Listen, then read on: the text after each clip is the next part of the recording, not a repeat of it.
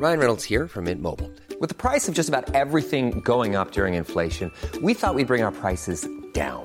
So to help us, we brought in a reverse auctioneer, which is apparently a thing. Mint Mobile unlimited premium wireless. Ready to get 30, 30, bit to get 30, bit to get 20, 20, 20, bit to get 20, 20, bit to get 15, 15, 15, 15 just 15 bucks a month. So, Give it a try at mintmobile.com slash switch. $45 upfront for three months plus taxes and fees. Promo for new customers for limited time. Unlimited more than 40 gigabytes per month. Slows. Full terms at mintmobile.com. Il est 6h, vous regardez la matinale de CNews à la une ce matin. La communauté juive de France qui s'apprête à fêter Hanouka ce soir, à partir de ce soir, est extrêmement vigilante. Certains Français juifs ont peur, il faut le dire. Reportage dès le début de ce journal. Je voulais absolument vous parler ce matin de ce qui s'est passé à Nice, dans le quartier difficile de l'Ariane. Un policier réserviste qui attendait le bus après son service a été violemment agressé par des adolescents dont certains ont seulement 12 ans. Un profil de délinquant qui échappe totalement à la justice. On sera avec Georges Fenech. Israël estime que le secrétaire général de l'ONU est un danger pour la paix mondiale. Le torchon brûle entre Israël et les États-Unis. On va y revenir avec vous, Harold Iman. A tout de suite, Harold. Et puis les responsables du rugby club de Pessac près de Bordeaux, excédés par les gens du voyage. Une nouvelle communauté vient de s'installer sur les lieux et cela complique encore le fonctionnement du club. Les Juifs du monde entier allumeront leur première bougie de Hanouka ce soir. En France, la fête des Lumières sera placée sous haute surveillance cette année, au vu du contexte international et au vu de la montée des actes antisémites. Chana. Et certains juifs français ont même décidé de changer leurs habitudes et leurs pratiques pour ne prendre aucun risque. Voyez ce reportage de Fabrice Elsner avec le récit d'Augustin Donadieu et de Mathilde Ibanez. C'est une fête de Hanouka à la saveur particulière cette année pour les Juifs. Certains fidèles qui finalisent leur achat de bougies nous confient leur inquiétude.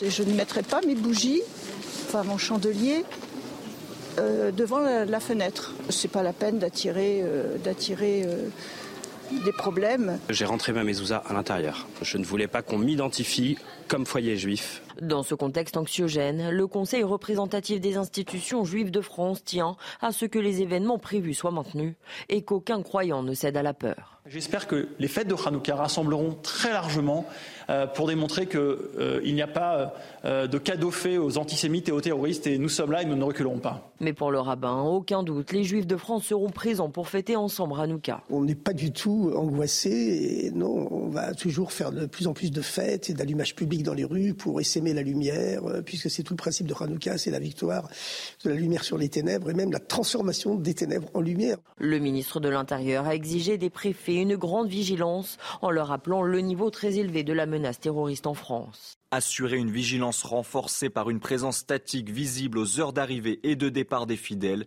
lors des rassemblements et offices. La fête de Hanouka commencera ce soir jusqu'au 15 décembre. L'islamiste radical à l'origine de l'attentat du euh, pont de Birakeim a passé sa première nuit en prison. Euh, véritablement, on n'en sait plus ce matin sur son passage à l'acte.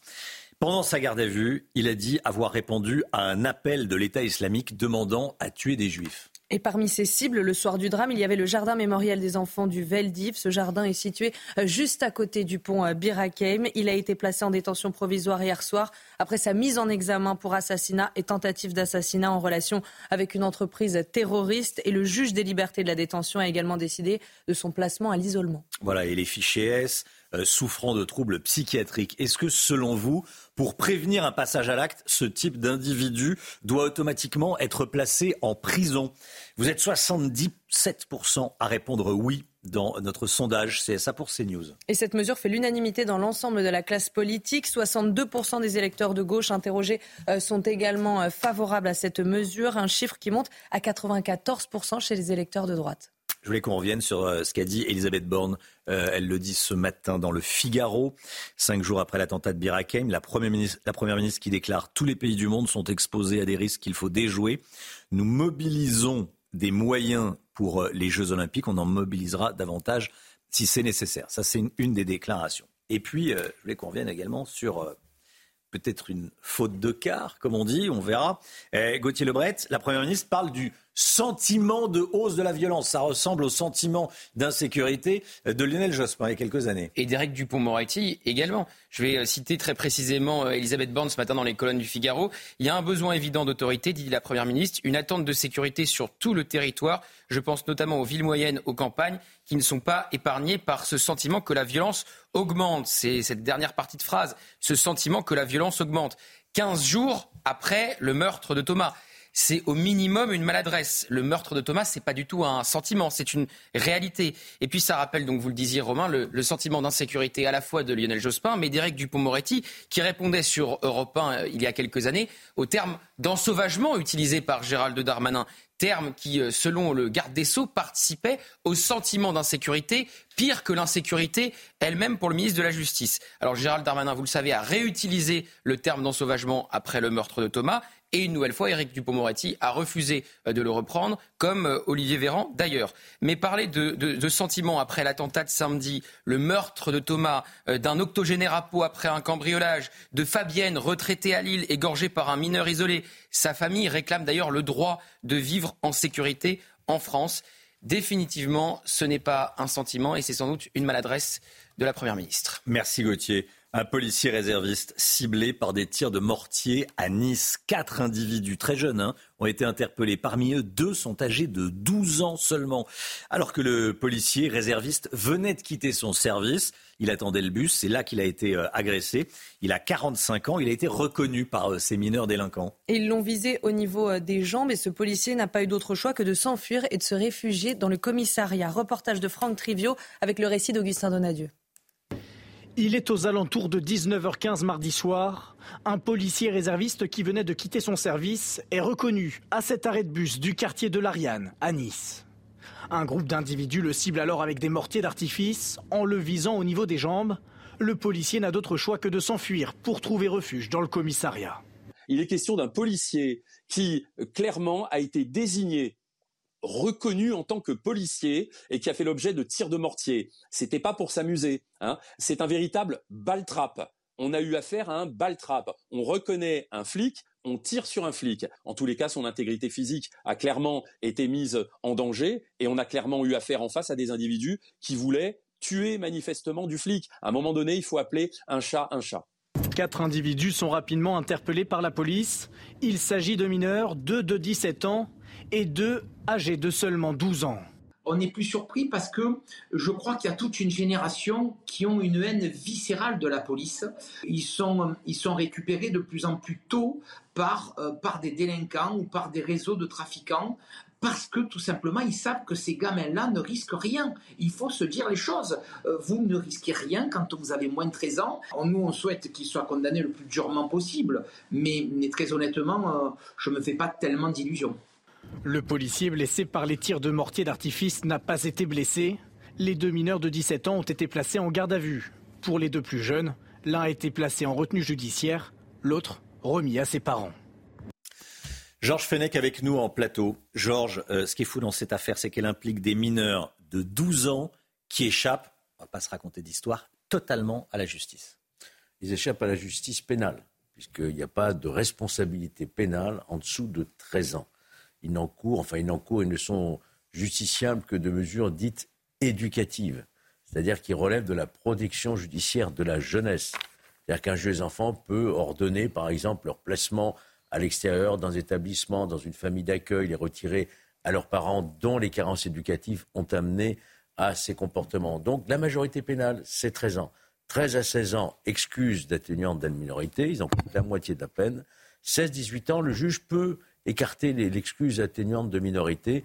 C'est-à-dire que le mineur entre 16 et 18 ans peut encourir euh, une peine comme celle des majeurs. Et beaucoup de voix s'élèvent aujourd'hui pour réclamer l'abaissement de la majorité pénale à 16, voire 15 ans pour être traités comme des majeurs. Donc les moins de 13 ans, pas de sanction pénale. Les moins de 13 ans à ce jour, et ils le savent. Ils le savent. Et on ne poursuit pas les parents non plus, qui ont une responsabilité, parce que quand votre gamin de 12 ans, excusez-moi, tire des mortiers d'artifice, ils n'ont pas piqué un carambar à la boulangerie. Hein. Ils ont tiré des mortiers d'artifice sur un policier réserviste de 45 ans. Accessoirement, c'est excessivement humiliant pour le policier. Bien sûr, bien sûr. Et les parents devraient pouvoir être hmm. mis en cause dans leur responsabilité éducative, leur défaillance en tout cas éducative. Bah oui, parce que. Euh, qui existe dans la sont, loi. Ils sont, je vais peut-être me. Ça va faire réagir, mais ils sont aussi victimes, ces gamins de 12 ans. Parce que quand on s'occupe pas d'un gamin de 12 ans comme ça, qui n'a que, euh, qui a que ça à faire, qui tire des mortiers d'artifice sur des policiers, euh, on connaît son avenir. Hein. Absolument. Et je dois dire que certains maires, souvenez-vous, avaient pris des arrêtés Mm. euh, pour interdire que des mineurs soient en Mm. liberté le soir dans la rue. Et malheureusement, ces arrêtés ont aussi été censurés par le Conseil d'État. Voilà, et on n'aide pas, on n'aide personne, on n'aide pas les victimes et on n'aide pas le, le- l'ado qui pourrait euh, avoir droit à un meilleur avenir. Merci beaucoup, Georges Fenech. Euh, Harold Iman avec nous. Euh, Antonio Gutiérrez, le sec- secrétaire général de l'ONU, est un danger pour la paix mondiale. C'est le ministre israélien des Affaires étrangères qui l'a dit. Harold, on peut le dire, le torchon brûle entre Israël et les Nations Unies. Depuis assez longtemps d'ailleurs, car euh, depuis le début de la guerre, Antonio Guterres n'a même pas vraiment dénoncé l'acte du Hamas, ou disons que déjà le 8 octobre, il avait changé euh, de chanson pour accabler autant qu'il pouvait la contre-attaque d'Israël sur le Hamas. Alors maintenant, il a invoqué une procédure très rare, ce euh, Antonio Guterres, pour saisir le Conseil de sécurité. Normalement, ce n'est pas lui qui le fait, mais il y a une petite exception. Euh, quand c'est vraiment euh, une menace pour la paix euh, internationale et la sécurité internationale, et c'est ce qu'il a fait. Donc le Conseil de sécurité va se réunir pour examiner la situation dans laquelle les civils n'ont pas assez à manger et sont dans une situation où ils pourraient même créer des maladies et ou si ils pourraient tentés de quitter la bande de Gaza vers un autre pays, donc devenir des réfugiés au sens du droit international. Voilà pourquoi il a tiré la, sonnette d'alarme. Mais comme ça fait si longtemps que l'ONU, comme institution, et le gouvernement israélien sont à, se tirer dessus à boulet rouge, euh, c'est devenu une crise. Et bien sûr, le, le gouvernement a riposté que Antonio Guterres était lui-même la menace à la paix. Et sur ce, le gouvernement a annoncé qu'ils allaient accroître quand même les livraisons de, carburant aux civils de Gaza. Merci beaucoup, Harold Iman. Vous restez bien avec nous, évidemment. Dans un instant, on va aller à Pessac, euh, où des responsables d'un club de rugby sont furieux, découragés, euh, puisque des, gens du voyage se sont installés euh, sur le terrain, ce qui rend la vie plus que compliquée. Et puis l'antisémitisme dans les universités américaines. On sera en direct avec Elisabeth Guedel. Restez bien avec nous sur CNews. À tout de suite. CNews 6h15. Bienvenue à tous. Tout d'abord le point info. Chanel Housteau. On en sait plus sur le passage à l'acte de l'islamiste radical à l'origine de l'attentat du pont Birakem. Pendant sa garde à vue, il a dit avoir répondu à un appel de l'État islamique demandant à tuer des juifs. Parmi ses cibles le soir du drame, il y avait euh, le jardin mémorial des enfants du Veldiv. Ce jardin est situé juste à côté du pont Birakem. Il a été placé en détention provisoire hier soir après sa mise en examen pour assassinat et tentative d'assassinat en relation avec une entreprise terroriste. Cela fait deux mois, jour pour jour, que le Hamas a attaqué le sol israélien. Deux mois que les 138 otages restants sont entre les mains des terroristes. Le 7 octobre, je rappelle que 1200 personnes ont été tuées par le Hamas dans des conditions innommables. Et puis l'OL poursuit sa descente aux enfers. Le match entre l'Olympique de Marseille et l'Olympique lyonnais a enfin pu se dérouler hier soir au stade Vélodrome. Et les Marseillais se sont facilement imposés. Trois buts à zéro face à un club lyonnais en très grande crise. C'est la deuxième victoire consécutive en championnat pour l'OM pour la première fois de la saison. L'OL, quant à lui, est toujours en bas de classement et se rapproche petit à petit de la Ligue 2. Ça serait la, la cata pour les, pour les Ah Lyonnais. oui. Merci Chana. Trois présidentes d'universités américaines prestigieuses, s'il en est, sur la sellette, après une audition parlementaire sur l'antisémitisme. Ça se passe aux États-Unis, bien sûr. Il s'agit des présidentes du MIT, euh, de l'Université de Pennsylvanie et de Harvard. Rien que ça. On leur a demandé, euh, appeler au génocide des Juifs, est-ce que ça constitue un harcèlement moral dans votre université, selon les règles qui régissent votre université? Écoutez leur réponse. Does M- at MIT, does calling for the genocide of Jews violate MIT's code of conduct or rules regarding bullying and harassment? Yes or no? If targeted at individuals, not making public statements. Yes or no? Calling for the genocide of Jews does not constitute bullying and harassment? I have not heard calling for the genocide for Jews on our campus. But you've heard chants for intifada. Hmm. Eh, Elisabeth Guedel en direct de New York avec nous. Bonjour Elisabeth. Ces, réponses pour le moins évasives provoquent un, un tollé aux États-Unis. On, on, sent la gêne. Hein ah oui, c'est une avalanche de critiques depuis cette audition, donc des présidents de trois des plus prestigieuses universités du pays.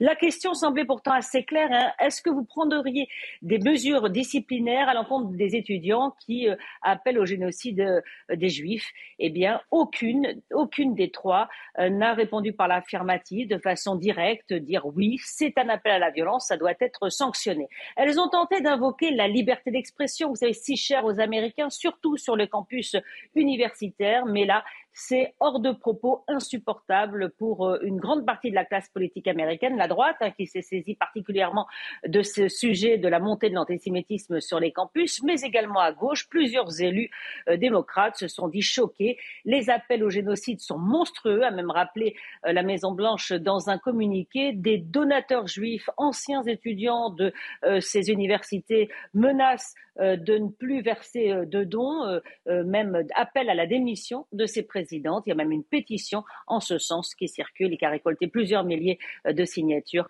à l'Université de Pennsylvanie.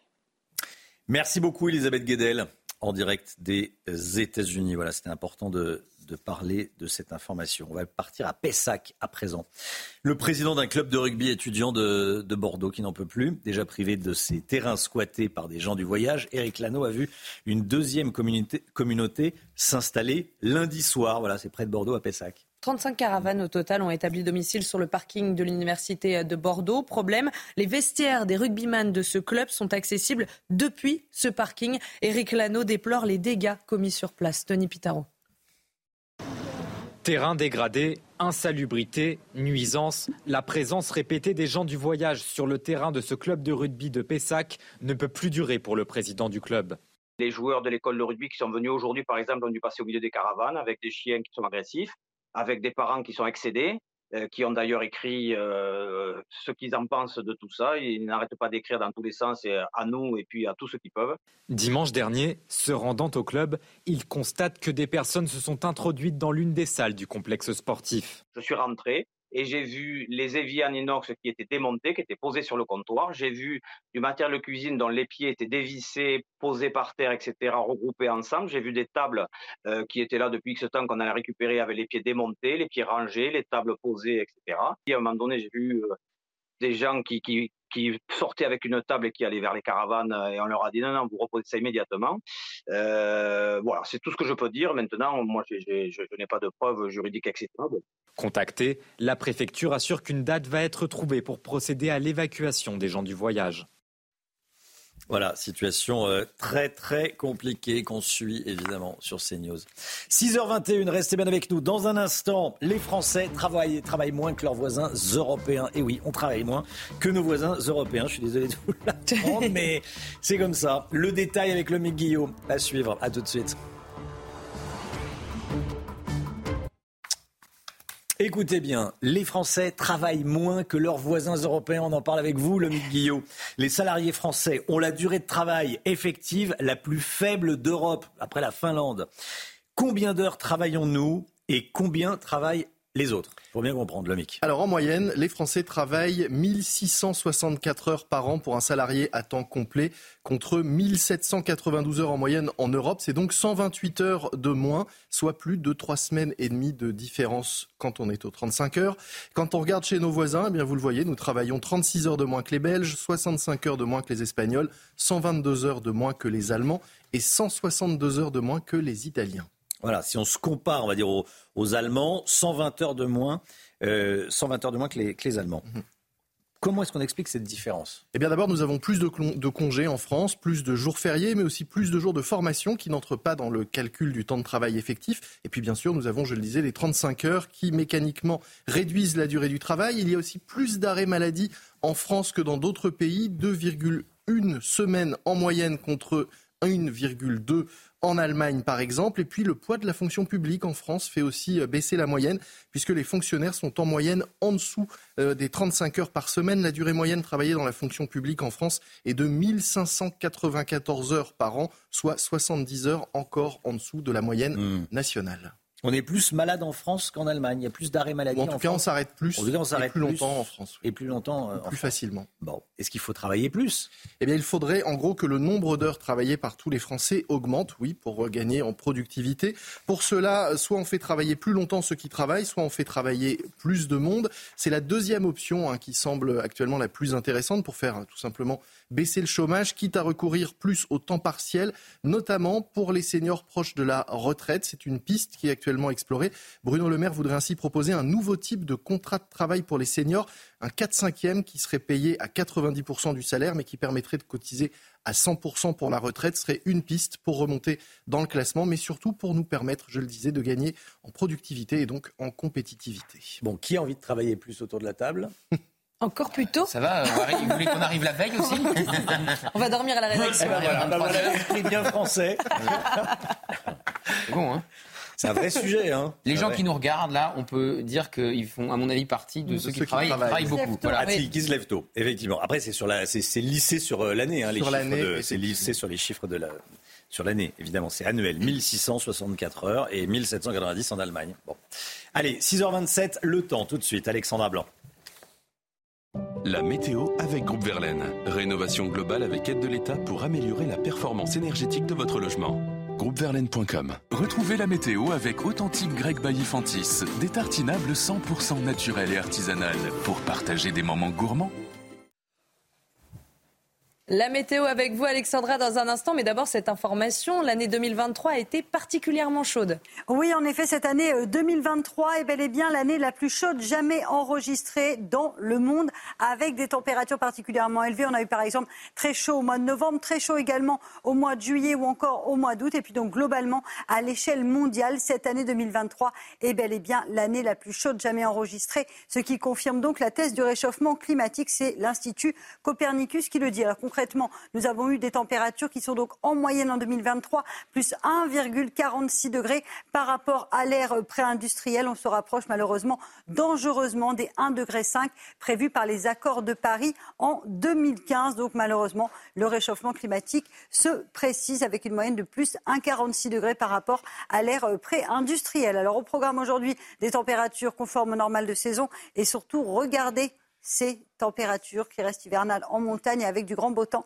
notamment euh, du côté du Val d'Alos, situé à 1500 mètres d'altitude, avec un ciel parfaitement dégagé hier. On va conserver de bonnes conditions en montagne avec un enneigement euh, particulièrement élevé en cette année 2023. Alors au programme aujourd'hui, dégradation, retour de la pluie, arrivée d'une nouvelle perturbation euh, par le nord-ouest. On retrouve également un temps très nuageux à l'avant de cette perturbation. Et puis attention également au brouillard localement givrant, notamment sur l'est du pays, entre le Val de Saône et les Ardennes, plein soleil dans le sud. Dans l'après-midi, la perturbation progresse en direction des régions centrales, en marge du bassin parisien ou encore au pied des Pyrénées. Beaucoup de vent entre les cimes pyrénéennes et le nord-ouest, du grand beau temps sur l'est du pays et des températures contrastées une nouvelle fois. Ce matin, il fait froid en montagne avec moins 10 degrés à Chamonix contre 9 degrés en Bretagne. Et dans l'après-midi, les températures resteront une nouvelle fois contrastées avec 16 degrés pour le Pays Basque. Vous aurez 13 degrés à La Rochelle contre seulement 3 degrés à Dijon et un petit degré sous le soleil de Strasbourg. C'était la météo avec Authentique Grec Baillifantis, des tartinables 100% naturels et artisanales pour partager des moments gourmands. C'était la météo avec Groupe Verlaine, installateur de panneaux photovoltaïques garantis à vie avec contrat de maintenance. Groupe Verlaine, le climat de confiance. Il est 6h30, bienvenue à tous. Vous regardez la matinale de CNews à la une ce matin. Cette question, écoutez bien, faut-il dénoncer l'accord franco-algérien de 1968 qui facilite l'immigration algérienne en France? Les Républicains présentent aujourd'hui à l'Assemblée nationale un texte qui va dans le sens d'une dénonciation de, de cet accord. Que contient cet accord? On va voir ça dans un instant. L'aspect politique avec vous, Gauthier Lebret. Lise Benkemoun, rédactrice en chef de Radio Judaïka, correspondante de CNews en Israël, est retournée hier au kibbutz martyr de Nir Oz. Je voulais absolument qu'on l'entende ce matin. Elle sera en direct avec nous à 6h45. Des panneaux d'entrée de village retournés par des agriculteurs en colère. Une manière pour eux de dénoncer pacifiquement l'absurdité des normes imposées par l'État, mais aussi de dire leur angoisse quant à l'avenir de leur profession. Et puis il y a des communes en France qui ne prononcent plus le mot de Noël pour ne plus exclure quiconque, selon elles, dans certaines villes. Sapin et Père Noël sont même bannis. C'est la déchristianisation. Vous voyez ici les images de, de Nantes. On en parle ce matin. Faut-il renégocier les accords franco-algériens de 1968, des accords qui facilitent l'immigration algérienne en France?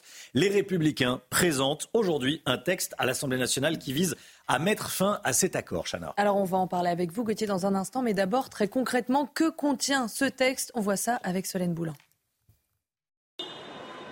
C'est un accord bilatéral signé entre la France et l'Algérie le 27 décembre 1968, soit six ans après la fin de la guerre d'Algérie. Le texte crée un statut unique pour les ressortissants algériens en matière de circulation, de séjour et d'emploi. Mais que contient-il exactement? D'abord, l'accès au territoire français est facilité. Une personne de nationalité algérienne ne doit pas faire une demande de visa pour un séjour en France de plus de trois mois, mais demander un certificat de résidence valable un an. En 2022, 600 000 de ces certificats ont été délivrés. L'accord pose un régime dérogatoire du droit commun en matière d'asile. Pour accéder à un titre de séjour de 10 ans, cela est possible après 3 ans de résidence en France, contre 5 ans pour les autres ressortissants étrangers. Enfin, les conditions du regroupement familial sont assouplies. Les membres de la famille reçoivent un certificat de résidence de 10 ans lorsque la personne qu'ils rejoignent dispose de ce titre. L'accord permet de s'installer librement en France pour exercer une profession indépendante ou de commerçant. À l'époque où la France avait besoin de main-d'œuvre, il visait à assurer un plein emploi. Le texte a fait l'objet de trois révisions, en 1985, 1994 et 2001, sans que les principales mesures ne soient modifiées. Gauthier Lebret, ce sont les républicains qui veulent revenir sur cet accord. Ils présentent un texte aujourd'hui à l'Assemblée nationale. Accessoirement, ça agace l'Élysée. Ah oui, et pas, et pas euh, mollement, Emmanuel Macron. Euh, alors il faut rappeler aux euh, téléspectateurs qu'en fait aujourd'hui c'est la niche des républicains à l'Assemblée nationale. Donc si vous voulez pendant une journée et ça s'arrête à minuit quoi qu'il arrive, eh bien c'est les républicains qui peuvent proposer des textes à l'Assemblée nationale et les soumettre aux voix. Et ils vont donc proposer, et c'est leur première proposition, une résolution pour dénoncer ces accords avec l'Algérie. Et ce qui agace Emmanuel Macron, non seulement évidemment c'est le texte des LR, mais c'est surtout que Horizon, le groupe d'Édouard Philippe, va voter cette proposition, puisque Édouard Philippe, ancien Premier ministre et futur potentiel candidat à la présidentielle, eh bien, est pour euh, dénoncer lui aussi ces accords. En juin dernier, dans l'Express, il dénonçait une immigration du fait accompli en parlant de, cet accord. Donc les députés Horizon eh bien, vont suivre leur président, c'est-à-dire Édouard Philippe, puisque c'est son parti. Donc ça agace fortement Emmanuel Macron, c'est ce qu'il a dit euh, hier en Conseil des ministres. Ses propos ont été rapportés ensuite dans la presse, notamment dans le Figaro ce matin. Il a dit Je n'avais pas compris que la politique étrangère de la France était définie au Parlement puisque euh, la diplomatie est la prérogative du chef de l'État, même en cas de euh, cohabitation, que ce soit François Mitterrand ou Jacques Chirac, même quand ils étaient en période de cohabitation, ils ont gardé ce pouvoir-là, celui de la diplomatie française. Alors Elisabeth Borne dit d'ailleurs que la renégociation de cet accord, c'est-à-dire euh, pas dénoncer, renégocier, c'est différent. Elle le dit ce matin dans les colonnes du Figaro. Renégocier cet accord, c'est à l'ordre du jour. Mais ce que craint Emmanuel Macron, c'est que si cette proposition est votée au Parlement, eh bien, ça fâche les Algériens et que la renégociation, eh bien, soit enterrée. Merci Gauthier. On sera d'ailleurs, soyez là si vous le pouvez, hein, à 8h30, avec un historien, écrivain, Dimitri Kazali, spécialiste de, ces questions. on parlera de, cet accord euh, franco-algérien. Tiens, selon vous, il faut le, le, dénoncer, revenir sur cet accord Je vous pose la question ce matin, je voudrais vous entendre. Vous flashez le QR code qui apparaît à l'écran, c'est extrêmement simple avec votre smartphone, et puis ensuite il y a un petit système avec une vidéo, vous enregistrez votre vidéo, et vous passez à l'antenne, cet accord franco-algérien qui facilite l'immigration euh, algérienne. Est-ce que 60 ans après, ça a encore du, sens? Je voudrais vous entendre, je suis sûr que vous avez euh, un avis. Vous flashez le QR code et vous enregistrez une petite vidéo qui euh, pourra passer à l'antenne. Une cellule d'écoute psychologique a été mise en place au collège Jules Flandrin à Coran, dans l'Isère. Cela fait suite à l'agression de cinq personnels de l'établissement. Deux frères de 17 et 18 ans sont allés récupérer leur sœur qui devait être euh, placée dans un autre collège et la situation a dégénéré, Chana. Oui, puisque la principale a tenté euh, de s'interposer. Les deux individus sont actuellement toujours en garde à vue et le major sera déféré euh, dans la journée. Reportage d'Olivier Madinier avec le récit d'Amina Tadem. Les faits se sont produits ce mardi à Coran, en Isère, aux alentours de 17h45. Deux frères, âgés de 18 et 17 ans, se sont introduits dans ce collège. Venus récupérer leur sœur, qui devait être placée dans un autre établissement, les deux frères auraient porté des coups et proféré des menaces à l'encontre de la principale qui tentait de s'interposer. Face à ce déchaînement de violence, son adjoint et son agent d'entretien interviennent en soutien à la chef d'établissement. Les individus s'en prennent également à eux. Pour les parents d'élèves, c'est la colère et l'incompréhension. Une agression, c'est inadmissible. Dans un collège avec des, enseignants qui essayent de faire euh, des choses bien pour les enfants et qui sont bienveillants envers eux, c'est assez inadmissible. Malheureusement, euh, c'est arrivé euh, dans ce collège qui est assez calme. Mais je pense que la justice sera faite. Rapidement identifié par les gendarmes, c'est finalement le père des deux suspects qui les présente à la gendarmerie. Connus des services de police, ils ont par la suite immédiatement été placés en garde à vue. Une enquête a été ouverte pour violence volontaire en réunion. Partout en France, les panneaux d'entrée de nombreuses communes ont été retournés, mis à l'envers. À l'origine de ces actes, des agriculteurs en colère, ils dénoncent les normes, européennes qui leur sont imposées. Pourquoi c'est à l'envers? Ils disent le monde marche à l'envers, le monde marche sur la tête. Mais c'est ça, on, marche sur la hein? tête, c'est leur slogan. C'est donc pour cette raison qu'ils retournent euh, des panneaux. Et en fait, ils dénoncent des normes incohérentes et restrictives. La présidente des jeunes agriculteurs d'Île-de-France-Ouest nous en dit plus sur ce mouvement. Écoutez.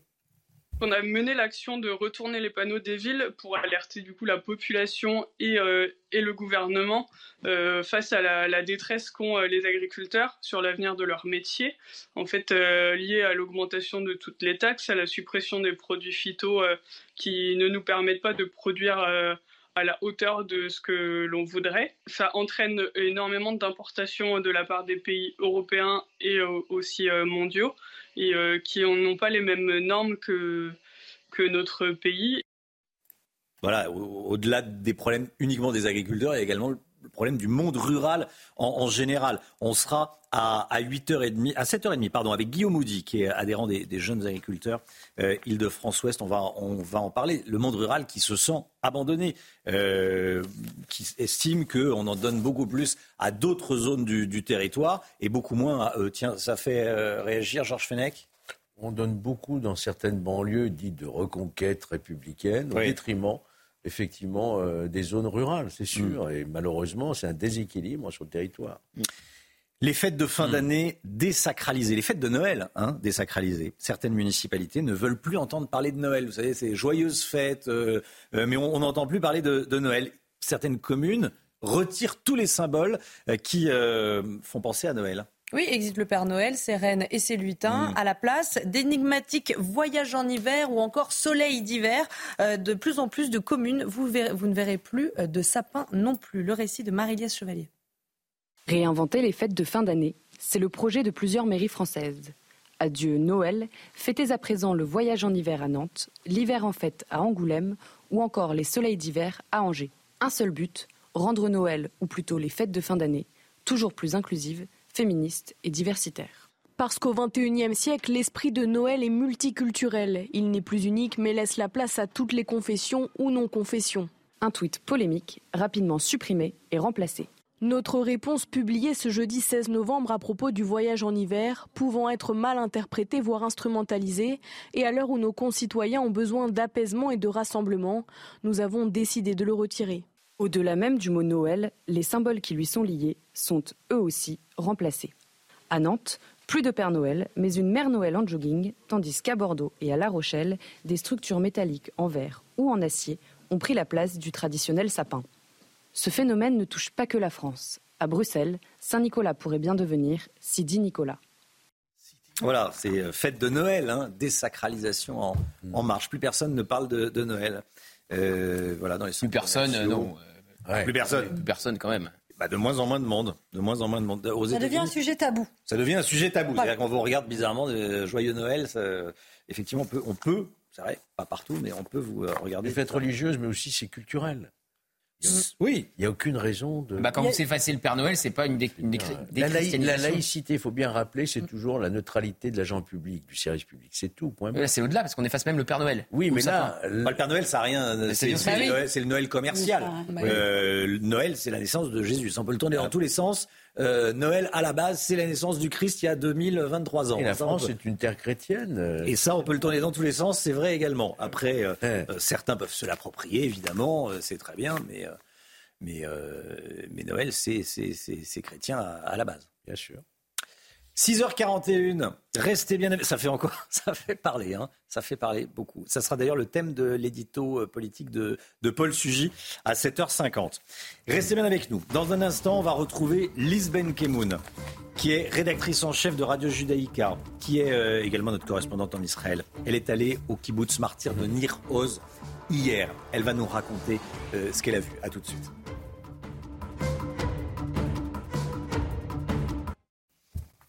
C'est News, 7 h moins le quart. Merci d'être avec nous. Tout de suite, le point info, Chanel Housteau.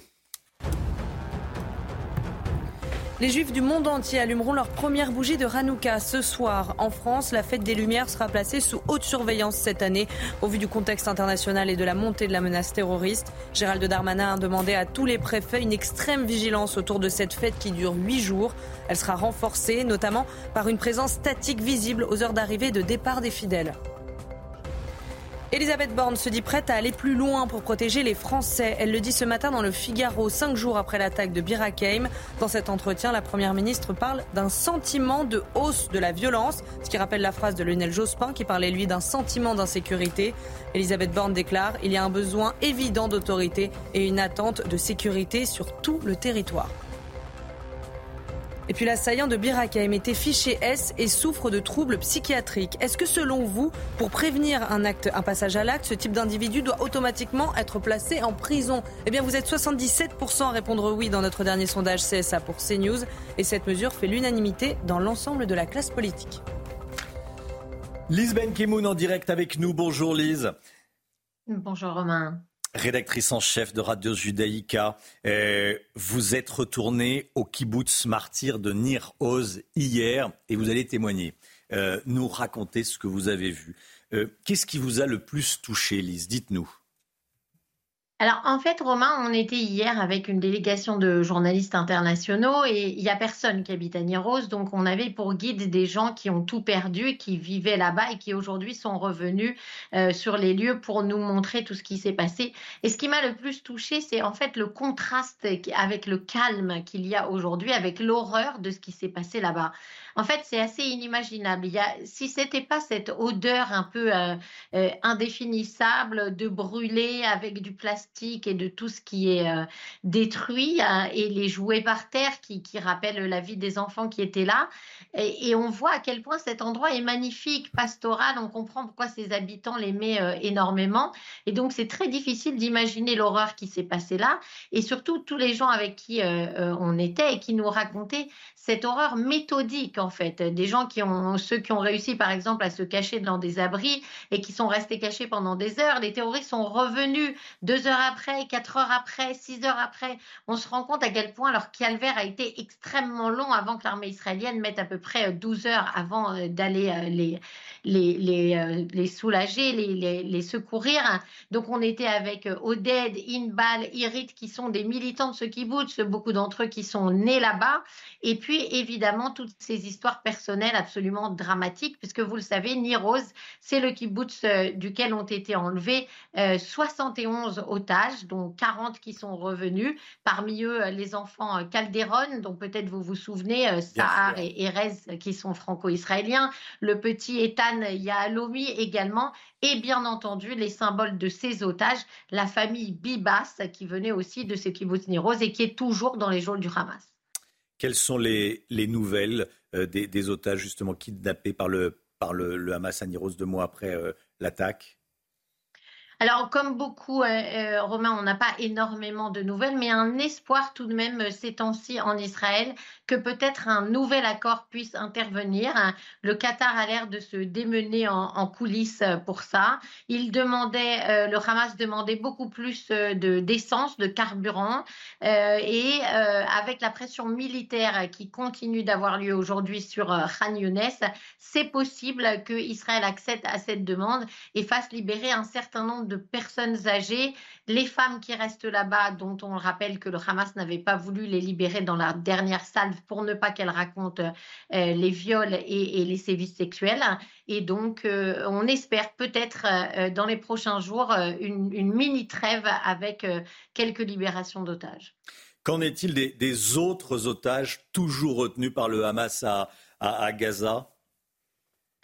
Alors honnêtement, c'est toujours le, gros problème euh, pour les Israéliens, c'est qu'on n'a pas de nouvelles et on comprend. Hein, ça explique qu'il ne faut pas parler, que, que s'il y a des choses qui se passent et qui avancent, et eh bien évidemment elles doivent avancer en secret parce que jusqu'à la dernière minute tout pourrait euh, ne pas marcher. Donc c'est, je pense que c'est vraiment très très difficile pour ces familles et, et, on sent que beaucoup sont en colère. Il y avait cette réunion du cabinet de guerre cette semaine où, où plusieurs prenaient à partie gouvernement et leur disait que, euh, que c'était vraiment la chose la plus importante pour eux et même la seule chose qui était audible, c'était de euh, qu'on libère tous les otages aujourd'hui et en même temps toujours euh, cette théorie que seule la pression militaire que ça met sur le Hamas à Gaza va servir vraiment à les faire libérer. Merci beaucoup, merci beaucoup Lise, Lise Benkemoun. Merci d'avoir euh, témoigné, nous avoir raconté ce que vous avez, ce que vous avez vu.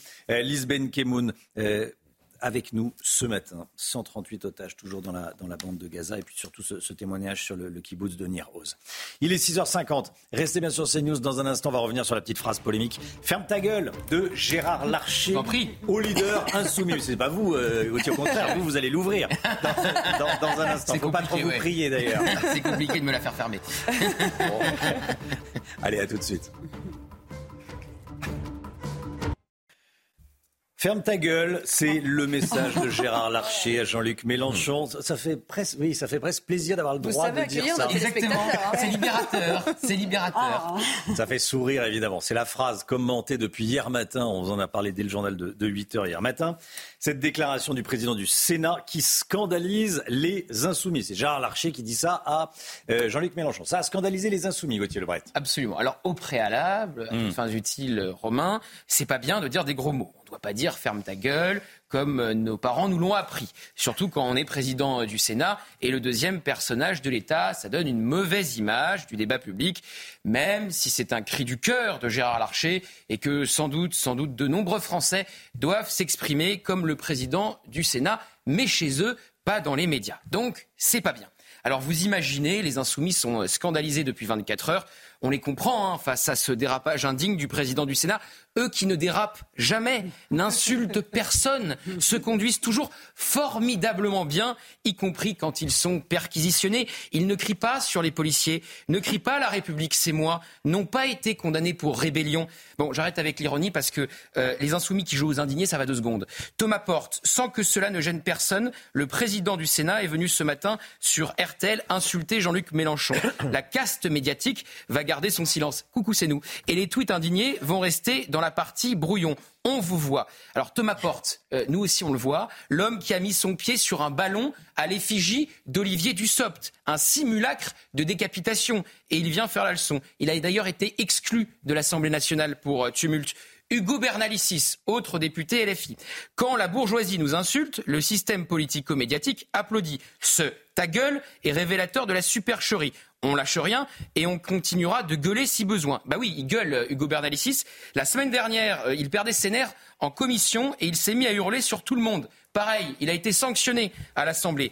Et alors le pire, celui qui ose tout, je parle même pas d'Adrien Quatennens qui devrait se résoudre au silence depuis sa condamnation pour violence conjugale. Non, je parle de Manuel Bompard qui compare Gérard Larcher à Jean-Marie Le Pen parce que euh, c'est alors ça c'est voilà vous voyez le tweet. Après avoir manifesté avec des antisémites donc là il parle de la manifestation contre l'antisémitisme justement. Gérard Larcher reprend les mots de Jean-Marie Le Pen la droite républicaine est morte Alors, parce qu'on fait souvent la comparaison entre Jean-Marie Le Pen et Jean-Luc Mélenchon. Ah, Voilà, il fallait oser. Car qui est le nouveau Jean-Marie Le Pen? Celui qui dit euh, ferme ta gueule comme Gérard Larcher ou celui qui s'en prend euh, tour à tour à Yael Braun-Pivet qui camperait à Tel Aviv, pour reprendre les mots de Jean-Luc Mélenchon, à Patrick Drahi, euh, patron d'Altis, à Jonathan Arfi, patron du CRIF, à Routel Krief sous protection policière depuis, tous de la communauté juive, tous cibles de Jean-Luc Mélenchon.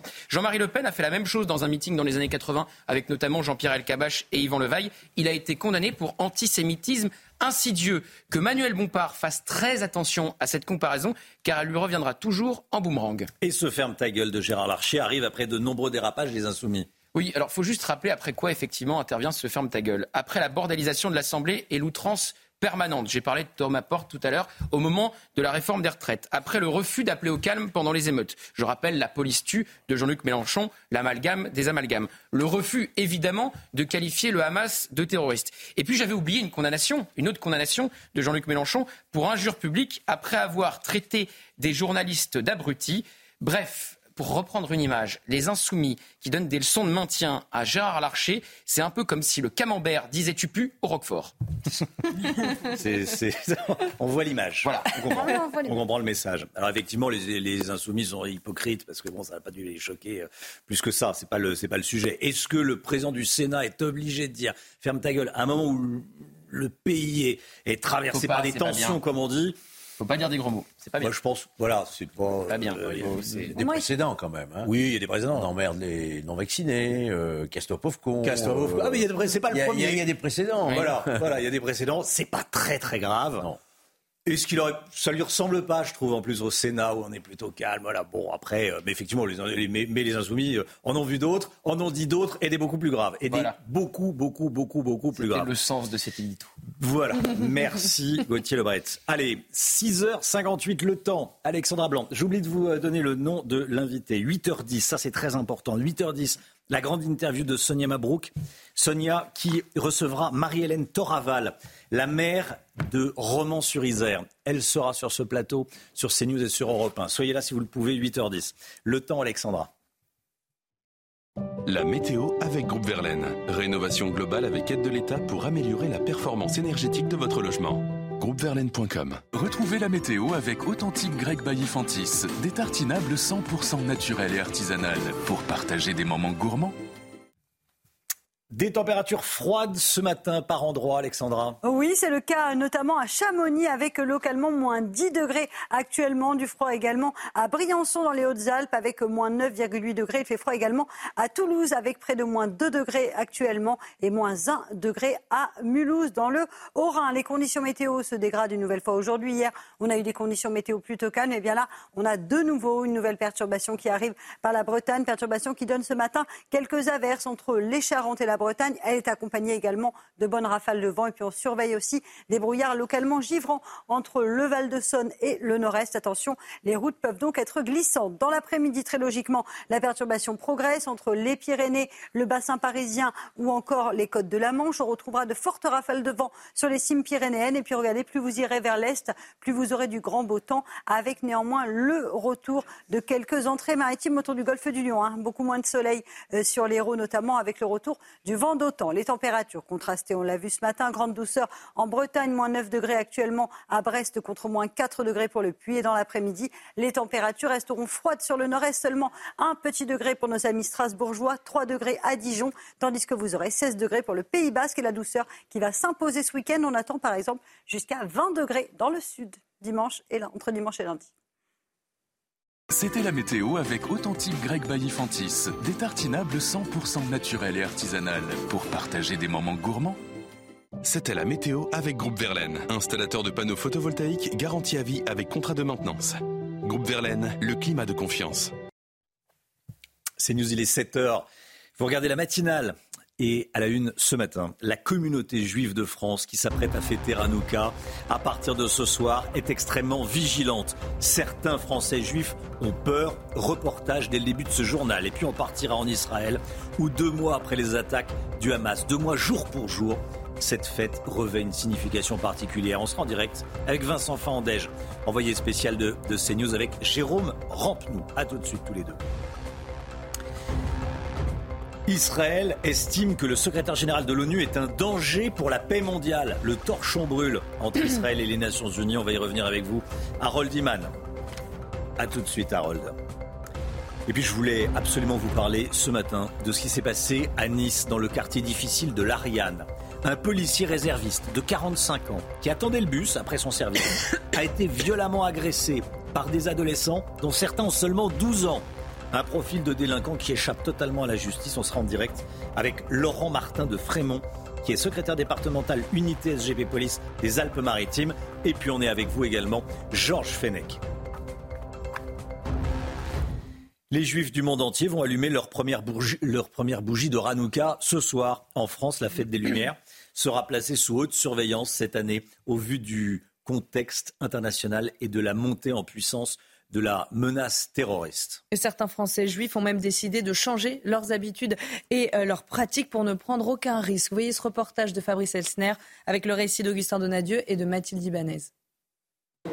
C'est une fête de Hanouka à la saveur particulière cette année pour les Juifs. Certains fidèles qui finalisent leur achat de bougies nous confient leur inquiétude. Je ne mettrai pas mes bougies, enfin mon chandelier, euh, devant la, fenêtre. C'est pas la peine d'attirer, euh, d'attirer euh, des problèmes. J'ai rentré ma mezouza à l'intérieur. Je ne voulais pas qu'on m'identifie comme foyer juif. Dans ce contexte anxiogène, le Conseil représentatif des institutions juives de France tient à ce que les événements prévus soient maintenus et qu'aucun croyant ne cède à la peur. J'espère que les fêtes de Hanouka rassembleront très largement euh, pour démontrer qu'il euh, n'y a pas euh, de cadeau fait aux antisémites et aux terroristes et nous sommes là et nous ne reculerons pas. Mais pour le rabbin, aucun doute, les juifs de France seront présents pour fêter ensemble Hanouka. On n'est pas du tout angoissé et non, on va toujours faire de plus en plus de fêtes et d'allumages publics dans les rues pour essaimer la lumière, puisque c'est tout le principe de Hanouka, c'est la victoire de la lumière sur les ténèbres et même la transformation des ténèbres en lumière. Le ministre de l'Intérieur a exigé des préfets une grande vigilance en leur rappelant le niveau très élevé de la menace terroriste en France. Assurer une vigilance renforcée par une présence statique visible aux heures d'arrivée et de départ des fidèles lors des rassemblements et offices. La fête de Hanouka commencera ce soir jusqu'au 15 décembre. Voilà, et on va partir justement en Israël, Chana. On va rejoindre nos envoyés spéciaux Vincent Fandège avec euh, Jérôme Rampenou pour les images. Vincent, bonjour. Vous êtes à Tel Aviv et aujourd'hui, deux mois, jour pour jour, après l'attaque euh, du 7 octobre, Hanouka commence dans un contexte un peu particulier. Oui, vous savez, c'est euh, un moment où les gens se retrouvent entre eux. Le problème, c'est qu'ici en Israël, toutes les familles, quasiment toutes les familles, ont un fils ou une fille, euh, que ce soit euh, des personnes qui ont été mobilisées dans la réserve ou alors tout simplement des soldats qui sont dans la bande de Gaza. Les familles qu'on a rencontrées ici depuis plusieurs jours nous ont dit tout simplement qu'elles n'ont pas vraiment le cœur à la fête pour Hanouka cette, cette année. Alors il y aura beaucoup de rassemblements aujourd'hui à partir de cet après-midi, notamment avec les familles des réfugiés du nord et du sud d'Israël qui se retrouveront dans un hôtel, un grand hôtel euh, de euh, Tel Aviv, qui vont également allumer cette première bougie. C'est la tradition ici euh, pour Hanouka. Il y aura également ce rassemblement sur le désormais tristement célèbre, j'allais dire, cours des otages. 138 bougies vont être allumées ce soir à partir de, de 20h sur place, 19h heure, heure française. 138 bougies qui correspondent aux 138 otages. Et puis enfin, il y a euh, ce sentiment, j'allais dire, un petit peu euh, d'inquiétude qui se mêle un petit peu à de la colère de la part des familles euh, des otages aussi, qui ont publié une lettre ouverte il y a quelques jours de cela, qui implore Benjamin Netanyahou à trouver un accord dans les plus brefs délais pour libérer tous les otages. Mais aujourd'hui, c'est vrai que Hanouka marquera le recueillement et l'espoir de toutes ces familles.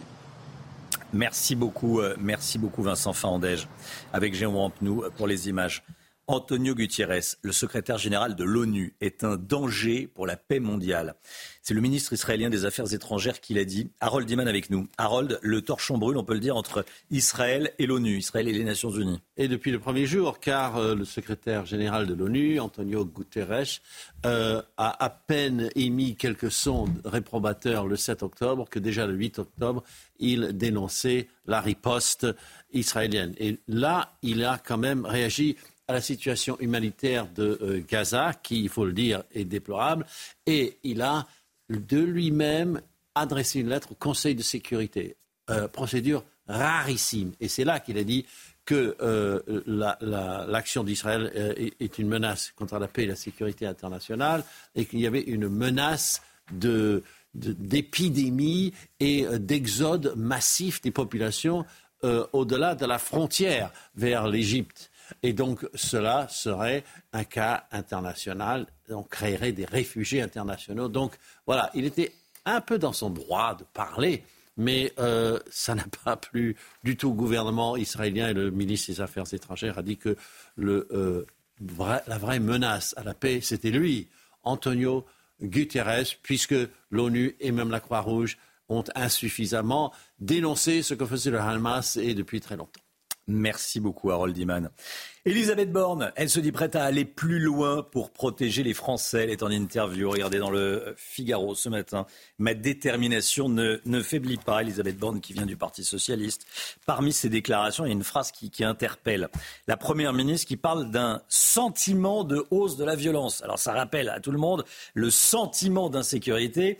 Euh, dont avait parlé Lionel Jospin lors de la, de la présidentielle. Gauthier Lebret, ça frappe, ce sentiment euh, de hausse de la, de la violence dont, euh, à laquelle fait allusion, auquel fait allusion euh, Elisabeth Borne ce matin dans le Figaro. Sentiment d'insécurité, c'est aussi la phrase d'Éric Dupond-Moretti euh, il y a quelques années quand il arrive à la chancellerie au ministère de la Justice. Alors on va citer euh, précisément euh, la première ministre ce matin dans les colonnes du Figaro. Il y a un besoin évident d'autorité et une attente de sécurité sur tout le territoire. Je pense notamment aux villes moyennes, aux campagnes, qui ne sont pas épargnées par ce sentiment que la violence augmente. C'est ce dernier morceau de phrase, ce sentiment que la violence augmente. 15 jours après le meurtre de Thomas, c'est au minimum une maladresse de la première ministre. Le meurtre de Thomas, c'est pas un sentiment, c'est bien une réalité. Et puis donc je vous le disais, ça rappelle évidemment les propos euh, du garde des Sceaux qui répondait euh, sur Europe 1 à l'ensauvagement, terme employé par Gérald Darmanin. Pour lui, euh, l'emploi de ce terme participait au sentiment d'insécurité, pire que l'insécurité elle-même, avait dit le garde des Sceaux à, Sonia Mabrouk à l'époque. Alors Gérald Darmanin a réutilisé, vous le savez, le terme d'ensauvagement après le meurtre de Thomas. Éric Dupond-Moretti, rebelote, a refusé de le reprendre, d'ailleurs tout comme le porte-parole du gouvernement Olivier euh, Véran. Mais parler de sentiments après l'attentat islamiste de samedi, le meurtre de Thomas, euh, celui d'un octogénaire à après un cambriolage, celui de Fabienne retraitée à Lille égorgée par un mineur isolé, sa famille réclame d'ailleurs le droit de vivre en sécurité. Définitivement, ce n'est pas un sentiment, c'est une maladresse au minimum d'Elisabeth Borne, pour ne pas dire une faute. Merci Gauthier. Le président d'un club de rugby étudiant de, Bordeaux n'en peut plus. Déjà privé de ses terrains squattés par des gens du voyage, Éric Lano a vu une deuxième communauté, un deuxième groupe euh, s'installer lundi soir. 35 caravanes qui ont établi euh, domicile, qui sont installées sur le parking de l'université de, Bordeaux à Pessac. Hein. Alors le problème, c'est que les vestiaires des rugbymen de ce club euh, sont accessibles depuis ce parking. Éric Lano qui déplore également les dégâts commis sur place. Reportage de Tony Pitaro. Terrain dégradé, insalubrité, nuisance, la présence répétée des gens du voyage sur le terrain de ce club de rugby de Pessac ne peut plus durer pour le président du club. Les joueurs de l'école de rugby qui sont venus aujourd'hui, par exemple, ont dû passer au milieu des caravanes avec des chiens qui sont agressifs, avec des parents qui sont excédés, euh, qui ont d'ailleurs écrit euh, ce qu'ils en pensent de tout ça. Ils n'arrêtent pas d'écrire dans tous les sens et à nous et puis à tous ceux qui peuvent.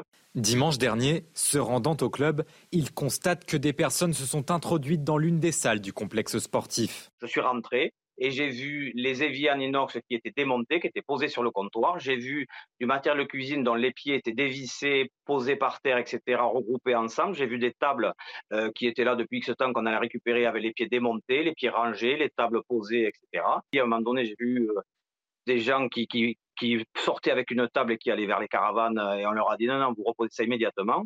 Euh, voilà, c'est tout ce que je peux dire. Maintenant, moi, je, n'ai pas de preuves juridiques acceptables. Contacté, la préfecture assure qu'une date va être trouvée pour procéder à l'évacuation des gens du voyage. Voilà, ça c'est un véritable sujet, on le suit. Euh, est-ce qu'il faut renégocier les accords franco-algériens de 1968 Je vous pose la question. Des accords qui facilitent l'immigration algérienne en France. Ça date d'il y a une soixantaine d'années. Les Républicains présentent aujourd'hui un texte à l'Assemblée qui, vise à mettre fin à cet accord. Et vous, qu'en pensez-vous? Vous flashez le QR code qui apparaît à l'écran, c'est très simple.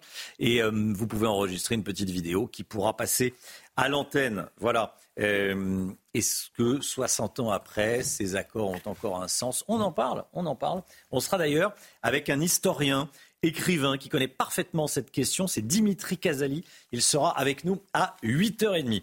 Restez bien sur CNews. Dans un instant, on sera en direct avec Laurent Martin de Frémont qui est secrétaire départemental unité SGP Police des Alpes-Maritimes. Il va nous raconter ce qui s'est passé dans le quartier de l'Ariane à Nice. C'est proprement scandaleux. Un policier réserviste qui quittait son service, qu'attendait le bus et qui a été agressé par des, mineurs très violemment. Certains mineurs avaient 12 ans, avaient 12 ans, vous avez bien entendu. Euh, on en parle dans un instant juste après la pub. À tout de suite. 7h15. Tout d'abord le point info, Chana Lousteau. On en sait plus sur le passage à l'acte de l'islamiste radical à l'origine de l'attentat du pont Bir Hakeim.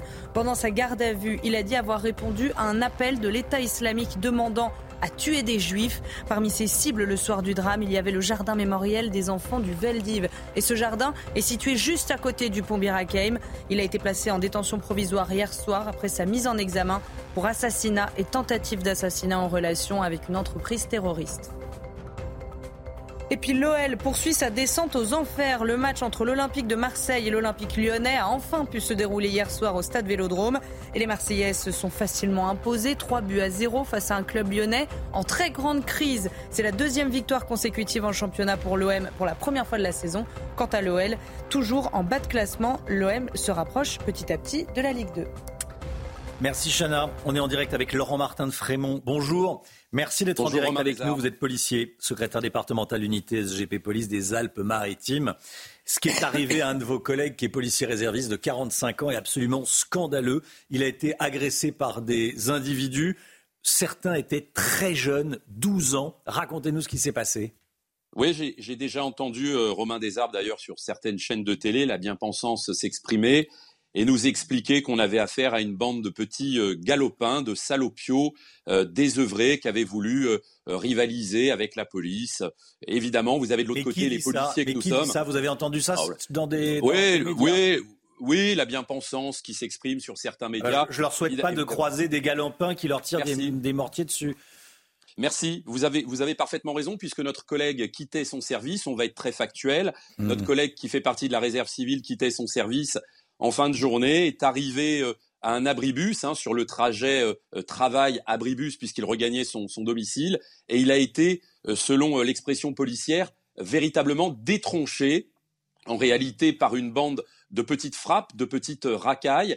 Et autant vous dire que en langage non policier, Laurent Martin de Fayon, ça, veut dire repérer quoi, Voilà, ils ont identifier un, un, collègue en tant que, en tant que euh, policier. Et évidemment, quand on est détronché ou reconnu, c'est évidemment pas pour se faire envoyer des fleurs, j'aime autant vous le dire. Et euh, en réalité, de manière immédiate, notre collègue s'est senti évidemment en danger, il a rebroussé chemin, si vous voulez. Je crois qu'il doit son salut réellement à son courage. Il a rebroussé chemin pour essayer de, de, revenir précisément sur le commissariat de l'Ariane. Et les individus, de manière euh, immédiate, euh, en l'ayant reconnu, eh bien, euh, ont exercé un tir tendu avec ces, ces, mortiers d'artifice. Notre collègue a été impacté à deux endroits précisément aux chevilles dans un premier temps, et puis lorsqu'il s'est retrouvé devant la porte du commissariat eh bien de, de l'Ariane, il a fait l'objet d'un deuxième impact euh, sur le derrière du crâne. Et j'ai envie de vous dire que le collègue qui était chef de poste a repéré aux caméras qu'il y avait quelque chose évidemment de pas normal, une situation qui n'était pas logique, et euh, euh, notre collègue doit son salut également à la dextérité et à l'observation du chef de poste qui très rapidement a pu ouvrir cette porte, ce qui a permis à notre collègue de la réserve civile eh bien de se de se protéger à l'intérieur du commissariat. C'est des mmh. images euh, absolument honteuses, c'est des images lamentables euh, dont les policiers ne pourront pas, Romain Desarbes, s'habituer. On ne doit pas s'habituer à ce genre d'images, clairement. Le symbole est, euh, est, décourageant. Ce sont des gamins de 12 ans qui font fuir un, policier de 45 ans. Oui, vous avez raison, mais c'est symbolique de, ce qui, de ce qui se passe dans certains, euh, dans certains quartiers qu'on appelle pudiquement, que certains appellent pudiquement des quartiers populaires. Là, c'est un quartier dangereux, c'est un quartier difficile. Euh, oui, vous avez raison. Ce qui se passe à Nice se passe dans bon nombre, euh, évidemment, euh, quartiers de France aujourd'hui. Ça se multiplie. Mais vous savez, tant qu'on continuera à finalement atténuer la responsabilité de ces mineurs qui ne sont plus les mineurs, évidemment, de 1945, tant qu'on continuera à trouver des excuses, et ils le savent, hein, pardonnez-moi, mais ils le savent, eh bien, on continuera à être confronté à cette délinquance qui est épouvantable aujourd'hui pour les policiers, pour notre pays. Georges Fenech est avec nous, ancien magistrat. Je vous le présente pas. Vous connaissez Georges Fenech, bien sûr. Euh, Bonjour, Monsieur Fenech. Bonjour. Georges, euh, ces gamins de 12 ans, ces délinquants de 12 ans, qu'est-ce qu'on en fait? Petit 1, quelle est la responsabilité des parents? Parce que, excusez-moi, euh, ça ne vient pas du jour au lendemain. On se dit, bah, tiens, je vais tirer des coups de mortier. Donc, c'est-à-dire les parents sont responsables, ont leur responsabilité. Qu'est-ce qu'on en fait? Aujourd'hui, ils ne sont pas inquiétés. Personne n'est inquiété. C'est vraiment le, grand défi de notre société aujourd'hui. Cette délinquance des mineurs qu'on ne sait pas traiter à sa juste gravité, mmh. qui est en train de se, se passer, cette dérive. Vous savez qu'il y a à peu près un crime ou délit sur cinq qui est, de tout confondu, qui est le fait d'un mineur. Et souvenez-vous, les émeutes de juin-juillet, la moyenne d'âge est 17 ans. Là, on a affaire à 12 ans. Ce ne sont pas des jeunes qui vont euh, commettre des cambriolages. Ils vont s'attaquer directement aux représentants d'autorité, à un, policier, qu'ils, aux réservistes qu'ils ont reconnu. Voyez bien que là, on passe dans un autre paradigme. Ce sont des jeunes qui aujourd'hui se sentent en hmm. totale impunité. Ils savent qu'à moins de 13 ans, ils n'encourent pas de sanction pénale.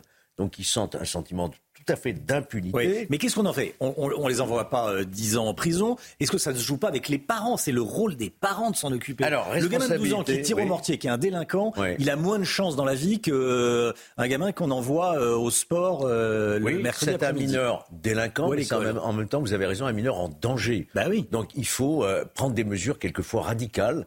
Lorsque les parents ont des carences éducatives majeures, il faut être en capacité, avoir le courage de retirer cet enfant à la famille le temps nécessaire hmm. à, une remise, je dirais, dans le circuit normal, c'est-à-dire scolaire, scolarité.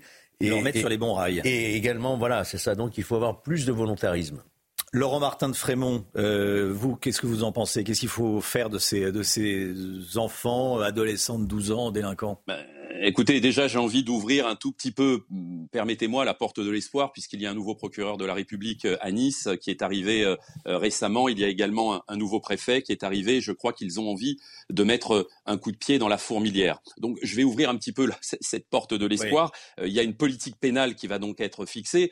Au-delà de ça, j'ai envie de vous dire que ce que nous attendons, nous, de la justice, c'est que le maximum des peines prévues eh bien, soit prononcé, et puis que si on estime bien que euh, ce n'est pas suffisant, et je vous avoue que nous, policiers, aujourd'hui, euh, on fait plus que s'interroger, je vous le dis très franchement, eh bien à ce moment-là, parce qu'on entend trop souvent cette phrase, la loi ne le permet pas. Mais enfin, bon sang de bonsoir, on a élu des députés, eh bien qu'on change les lois. En France, mmh. aujourd'hui, si on estime que les lois ne sont plus adéquates, changeons ces lois. Voilà ce qu'on demande, c'est aussi simple que ça. Évidemment, une extrême sévérité dès l'instant qu'on s'en prend un policier, qu'on ait 12 ans, qu'on ait 15 ans, qu'on ait 18 ans. On ne peut pas laisser cette image encore aujourd'hui euh, euh, se, véhiculer comme ça euh, dans notre pays.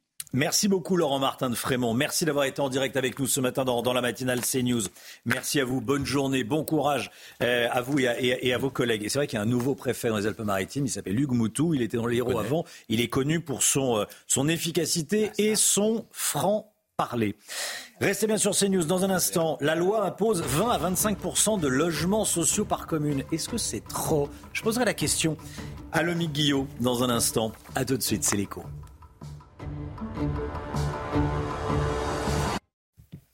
L'économie avec vous, Lomique Guillot. La loi impose 20 à 25 de logements sociaux par commune et des maires ont les pires difficultés du monde à euh, atteindre cet objectif. 20 à 25 de logements sociaux par commune. Est-ce que c'est pas trop?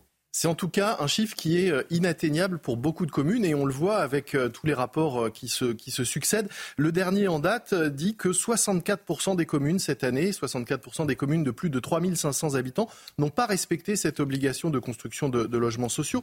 Parmi les grandes villes, seul Montpellier a atteint ses objectifs, mais dans d'autres villes, on est loin du compte et parce que tout simplement, c'est impossible et on va voir pourquoi. Il y a, mm. On peut citer Nice, hein, dont on parlait à l'instant, mais également Neuilly, Rambouillet, Boulogne Carry-le-Rouet euh, dans le sud. Vous voyez certaines villes, même Pépin à côté de Marseille, qui a 0% de HLM. Pourquoi? C'est pas uniquement de la mauvaise volonté des maires, mais tout simplement souvent une impossibilité de trouver du foncier pour construire, ou alors simplement des villes qui sont euh, des communes pavillonnaires et qui ne veulent pas ou ne peuvent pas avoir euh, et accueillir de cités, d'autres qui ont déjà un parc social important et qui estiment que bien construire plus de logements sociaux, aller plus loin, ce serait créer de véritables ghettos. En fait, le problème de cette loi aujourd'hui, c'est qu'elle est euh, uniforme. Elle est la même pour toutes les communes. Elle mmh. s'applique sans nuance. Elle ne tient pas compte des réalités euh, locales et elle maintient une partie de la population euh, sous assistance. Voilà, et des communes freinent parce qu'elles ne veulent pas créer des cités sur leur territoire.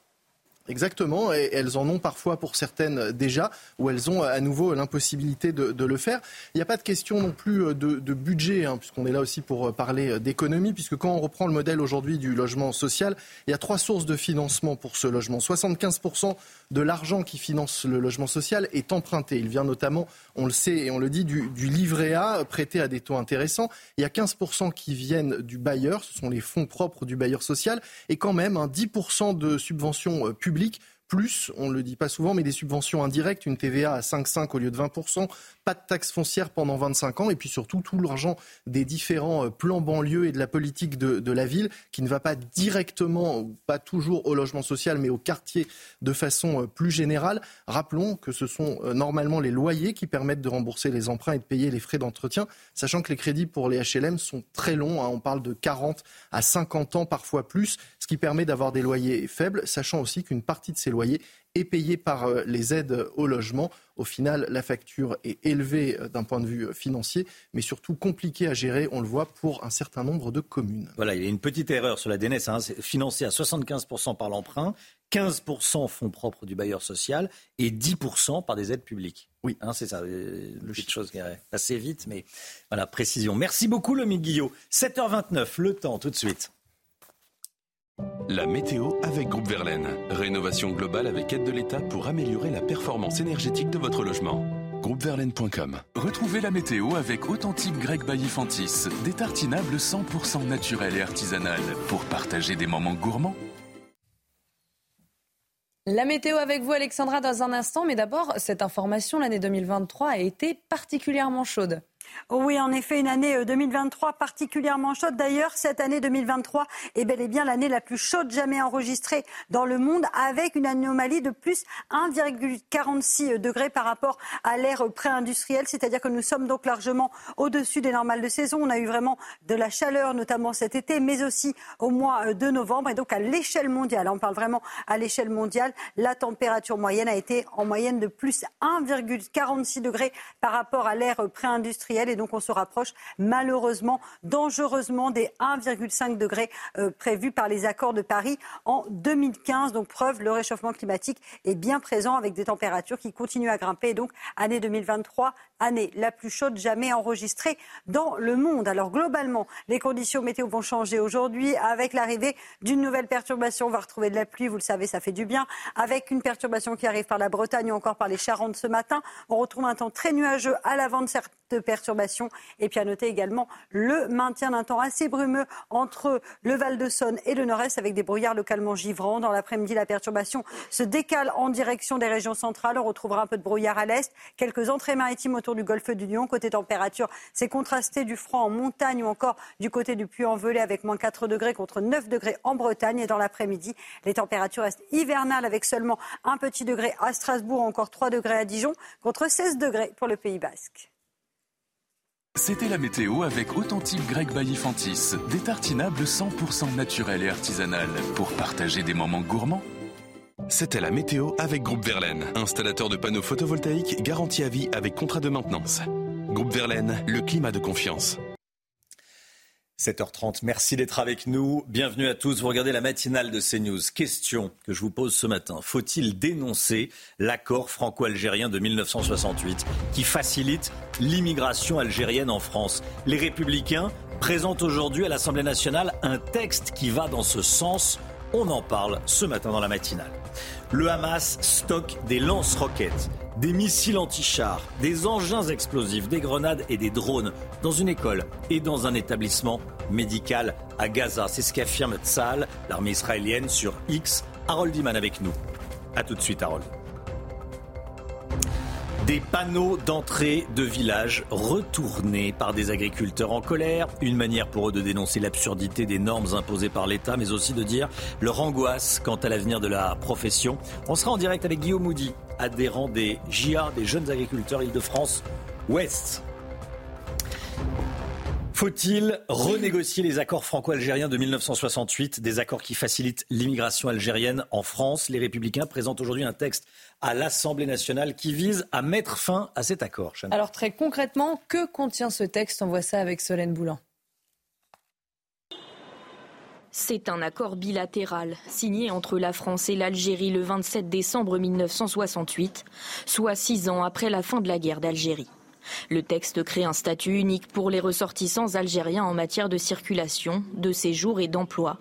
Mais que contient-il exactement? D'abord, l'accès au territoire français est facilité. Une personne de nationalité algérienne ne doit pas faire une demande de visa pour un séjour en France de plus de trois mois, mais demander un certificat de résidence valable un an. En 2022, 600 000 de ces certificats ont été délivrés. L'accord pose un régime dérogatoire du droit commun en matière d'asile.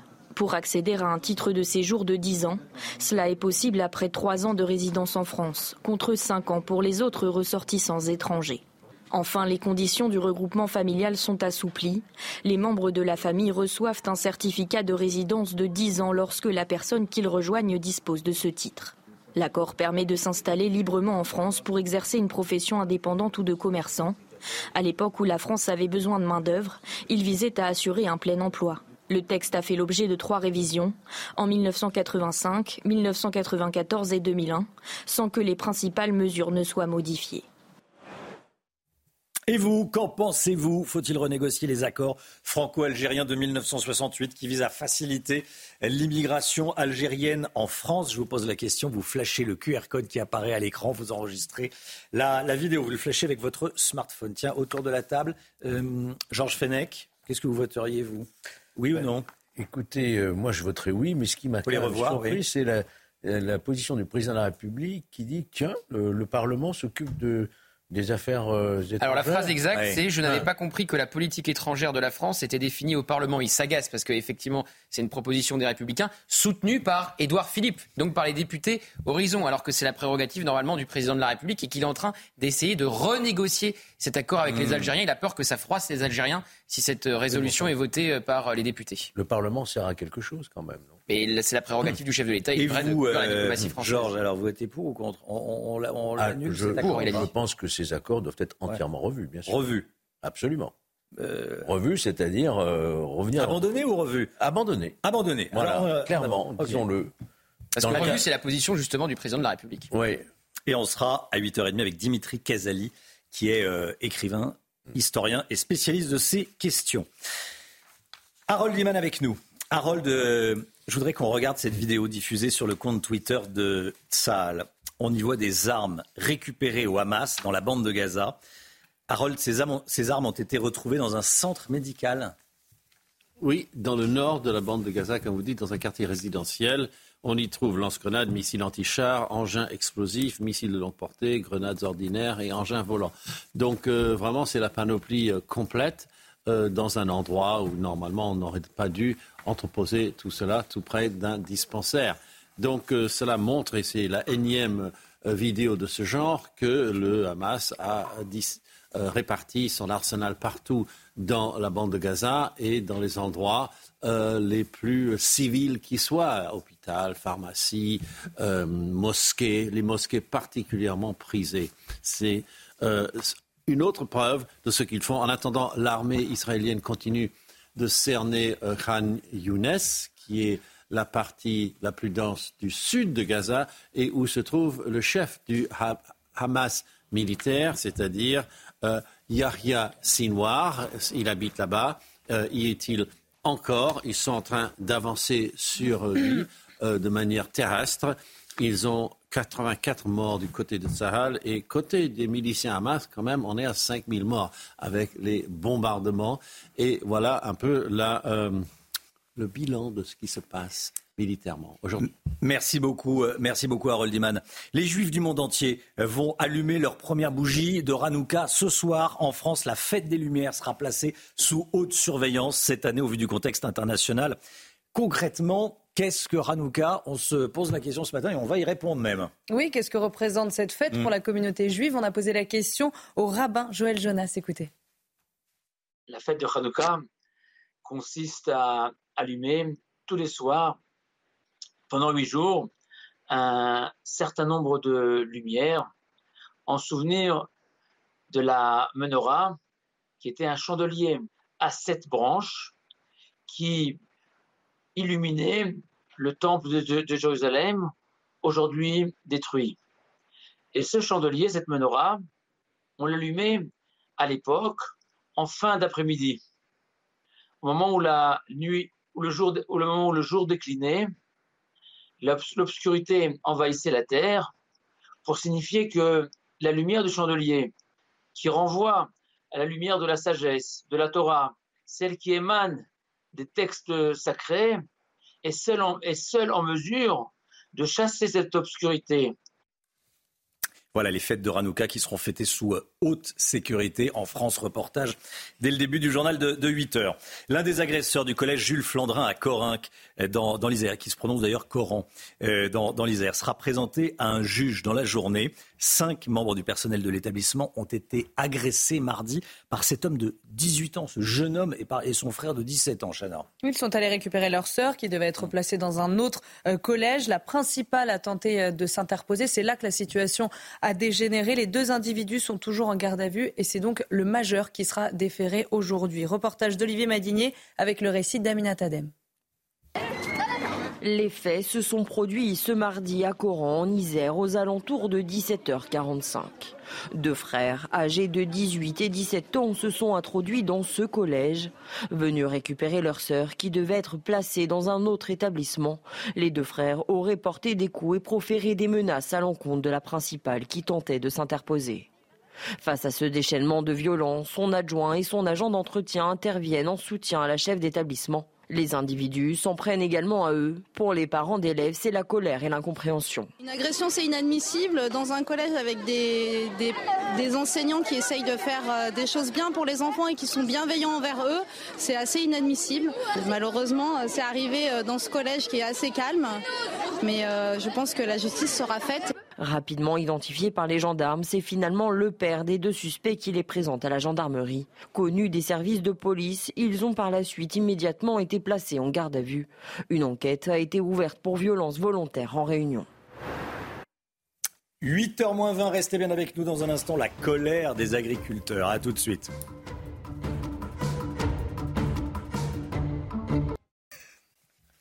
CNews 7h43. Merci d'être avec nous. Guillaume Moudy est en direct euh, avec nous, agriculteur. Bonjour Guillaume Moudy, adhérent des jeunes agriculteurs Île-de-France Ouest. Euh, on est nombreux à avoir vu les, panneaux d'entrée des villes retournés à l'envers. C'est une opération des jeunes agriculteurs pour dire qu'on marche sur la, sur la tête. Expliquez-nous, qu'est-ce que vous dénoncez concrètement?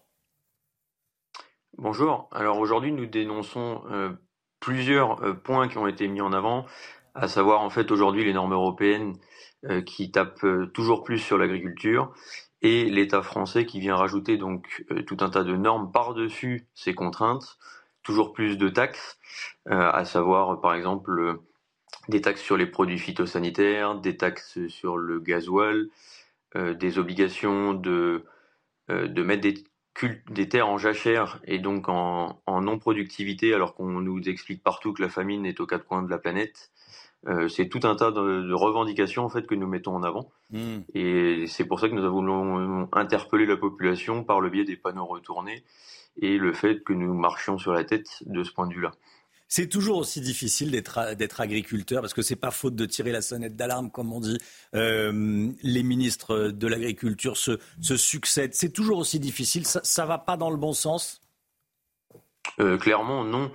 Aujourd'hui, en fait, euh, on nous met toujours plus de contraintes, toujours plus de normes, de taxes, sans avoir forcément de solution d'accompagnement, sans avoir forcément de solution de remplacement. Donc c'est toujours en fait au détriment d'une euh, traçabilité de plus en plus complexe et d'une rentabilité en fait des exploitations qui va plutôt vers le bas euh, et non pas euh, tirer plutôt profit de notre belle agriculture française hmm. et donc la, la rémunérer à sa juste valeur. Vous vous sentez un peu oublié par rapport à d'autres territoires qui bénéficient de, de, de, centaines de, de millions d'euros de subventions publiques?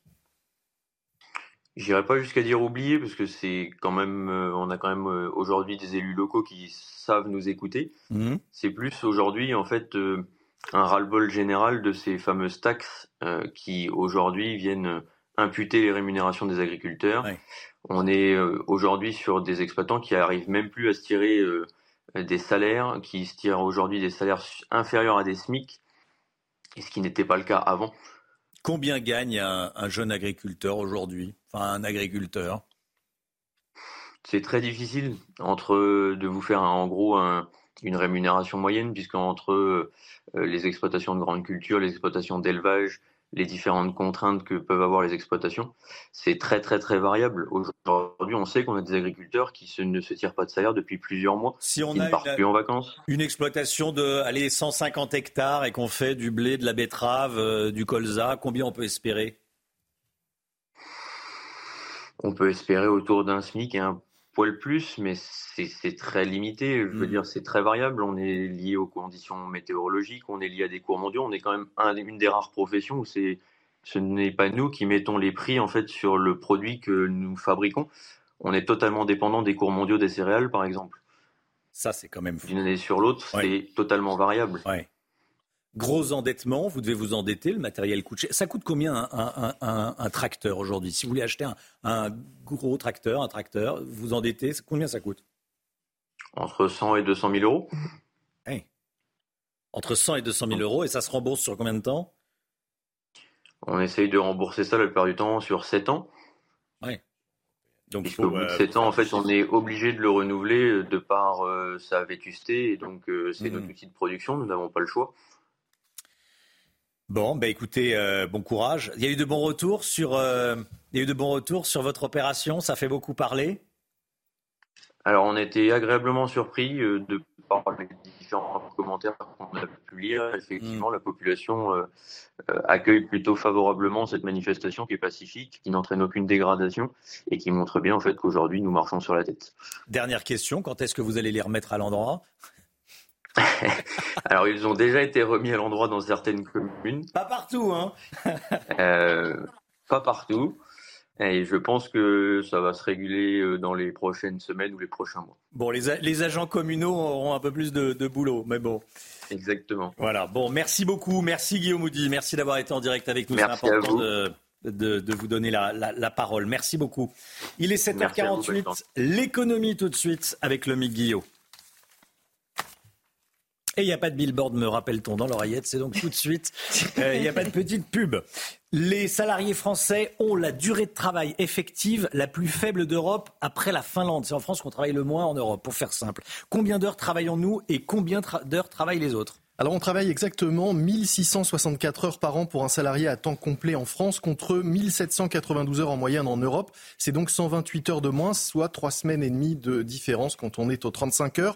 Quand on regarde chez nos voisins, hein, vous le voyez, nous travaillons 36 heures de moins que les Belges, 65 heures de moins que les Espagnols, 122 heures de moins que les Allemands et 162 heures de moins que les Italiens au niveau annuel. Comment est-ce qu'on explique cette différence? Eh bien, nous avons plus de congés, plus de jours fériés, plus de jours de formation aussi qui n'entrent pas dans le temps de calcul de travail effectif. Et puis, bien sûr, nous avons les 35 heures, je le disais, en France, un 35 heures qui mécaniquement réduisent la durée du travail. Il y a aussi plus d'arrêts maladie en France, 2,1 semaines en moyenne contre 1,2 en Allemagne, par exemple. Et puis, il y a aussi le poids de la fonction publique hein, en France qui influe sur la moyenne car les fonctionnaires font en moyenne moins de 35 heures par semaine. La durée moyenne travaillée dans la fonction publique est de 1594 heures. C'est 70 heures de moins que la moyenne française qui est donc en dessous de la moyenne européenne. Bon, il faudrait travailler plus ou pas? Oui, si on veut euh, gagner en compétitivité, en productivité, il faudrait que le nombre d'heures travaillées par tous les Français augmente. Pour cela, deux solutions. hein. soit travailler euh, plus longtemps, faire travailler plus longtemps ceux qui travaillent, soit faire travailler plus de monde. C'est la deuxième option qui est la plus facile à mettre en œuvre pour faire baisser le chômage notamment, quitte à recourir au temps partiel. En France, il faut le savoir, nous avons un des taux euh, de travail à temps partiel les moins élevés d'Europe. Il y a donc là sans doute la possibilité d'augmenter encore notre productivité. Merci beaucoup, le Guillaume. Euh, c'est vrai qu'on n'a pas le sentiment en France, quand on parle autour de soi, tiens, est-ce que tu as l'impression de, de moins travailler avec les voisins Oh là là, moi je travaille déjà beaucoup. On n'a pas le sentiment, à propos de sentiment, de, de travailler moins que les autres. Mais là, c'est c'est édifiant ce que vous dites. On travaille 150 heures de moins, 120 heures de moins que les Allemands. Les Allemands. Hein? Paul Sugy bah, On paye le prix de la politique, notamment des 35 heures. C'est assez évident dans les chiffres et effectivement, ça se ressent après dans l'économie réelle. Et vous, qu'en pensez-vous? Tiens, faut-il renégocier les accords franco-algériens de 1968 On en parle ce matin. Vous savez, il y a le QR code. Vous flashez ce QR code, vous enregistrez une vidéo dans laquelle vous donnez votre avis et vous passez à l'antenne. Vous savez, c'est un accord qui a été signé en 1968 et qui facilite l'immigration algérienne en France. Est-ce qu'il faut le revoir, cet accord? Écoutez, c'est votre avis. Oui, ces accords n'ont plus aucun sens dans le contexte actuel. Je pense qu'il faut les supprimer D'autant plus que mon épouse, qui est étrangère, trouve ça très discriminatoire par rapport à cette situation. Il faut absolument revoir cet accord et installer de manière rigoureuse la possibilité de venue des Algériens en France avec l'obligation d'avoir un visa. Bien évidemment que des accords de 1968 confrontés à la situation en 2023, nos rapports avec un pays qui n'est absolument pas positif envers nous et que nous continuons euh, de soigner, euh, de biberonner, d'accueillir, euh, j'en passe, est totalement inapproprié et qu'il faut absolument faire cesser tout ça.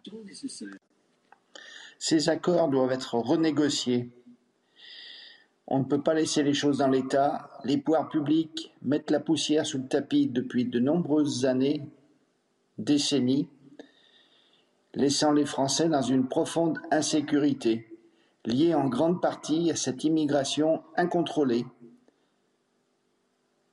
Ils doivent prendre conscience de tout ça et agir. Voilà, ça fait beaucoup réagir. On sera avec un historien spécialiste de ces questions à 8h30. Restez bien avec nous dans un instant, Paul Sujet. À tout de suite. Paul Sugy avec nous. Ça va, Paul? Oui. De plus en plus de municipalités veulent réinventer la fête de Noël en effaçant dans le programme et les décorations du mois de décembre toute référence à l'origine chrétienne de la fête de Noël. Alors, euh, je sais que ça vous agace beaucoup, Paul. Oui, là, ça va un peu moins tout d'un coup. Hein.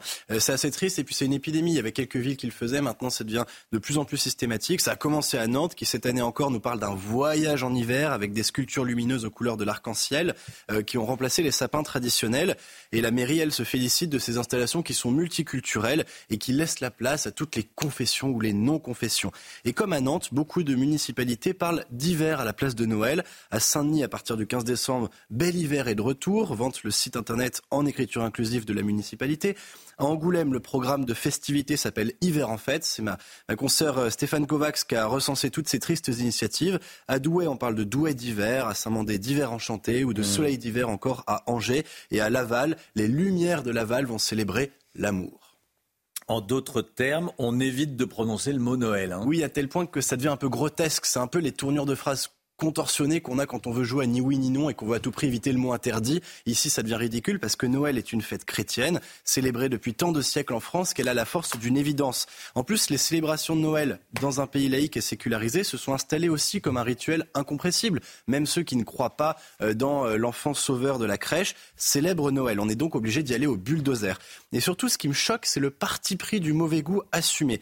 Je dis pas que tout est toujours de bon goût dans la décoration de Noël non plus. Mais enfin ici, là vous voyez par exemple à Nantes, euh, il y a une espèce de petite maman Noël qui est présentée comme telle, avachie, en jogging, avec des chaussettes rouges et les jambes écartées sur une balançoire. Et la municipalité se défend en disant, bah oui mais c'est la créativité, on veut un esprit de Noël multiculturel et inclusif. Alors, les maires de ces villes disent que c'est pour rendre Noël plus inclusif. Voilà, l'inclusion et euh, la diversité, le, multiculturalisme. Bah, écoutez, moi je vais essayer de vous surprendre ce matin. Je crois qu'effectivement, il faut que Noël euh, soit ou reste une fête inclusive et multiculturelle. Mais pour ça, justement, je pense qu'il n'y a rien de euh, tel que la tradition pour permettre d'inclure tout le monde. J'essaye de défendre un petit peu cette idée ce matin. Il n'y a rien de plus inclusif que la tradition parce qu'elle est le dernier rempart qui garde encore la citadelle publique justement des raids communautaires ou particularistes. La tradition, c'est ce qui réunit la cité autour d'une langue et d'une grammaire commune, d'un réseau de représentation partagée, de certitudes mises en commun. Au fond, c'est ce que je disais, peu d'entre nous voient encore dans l'enfant de la crèche le Fils de Dieu incarné. Mais euh, peu importe, tout le monde connaît la représentation de la crèche et surtout tout le monde comprend à travers l'image simple de la crèche ce qu'elle exprime. Le mystère de l'évangile euh, s'y révèle tout entier et pourtant, sans même avoir lu la Bible, on sait que euh, cet enfant qui est né dans une mangeoire évoque la simplicité, l'humilité et en même temps aussi l'esprit de joie et la lumière.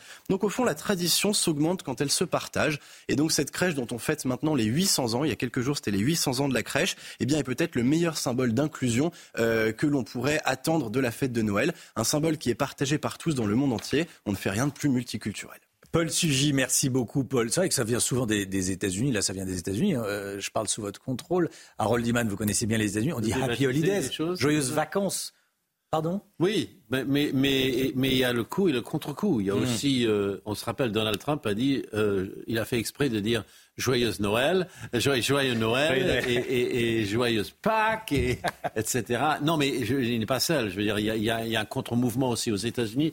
C'est toujours l'un contre l'autre. Ouais. 8h10, soyez là.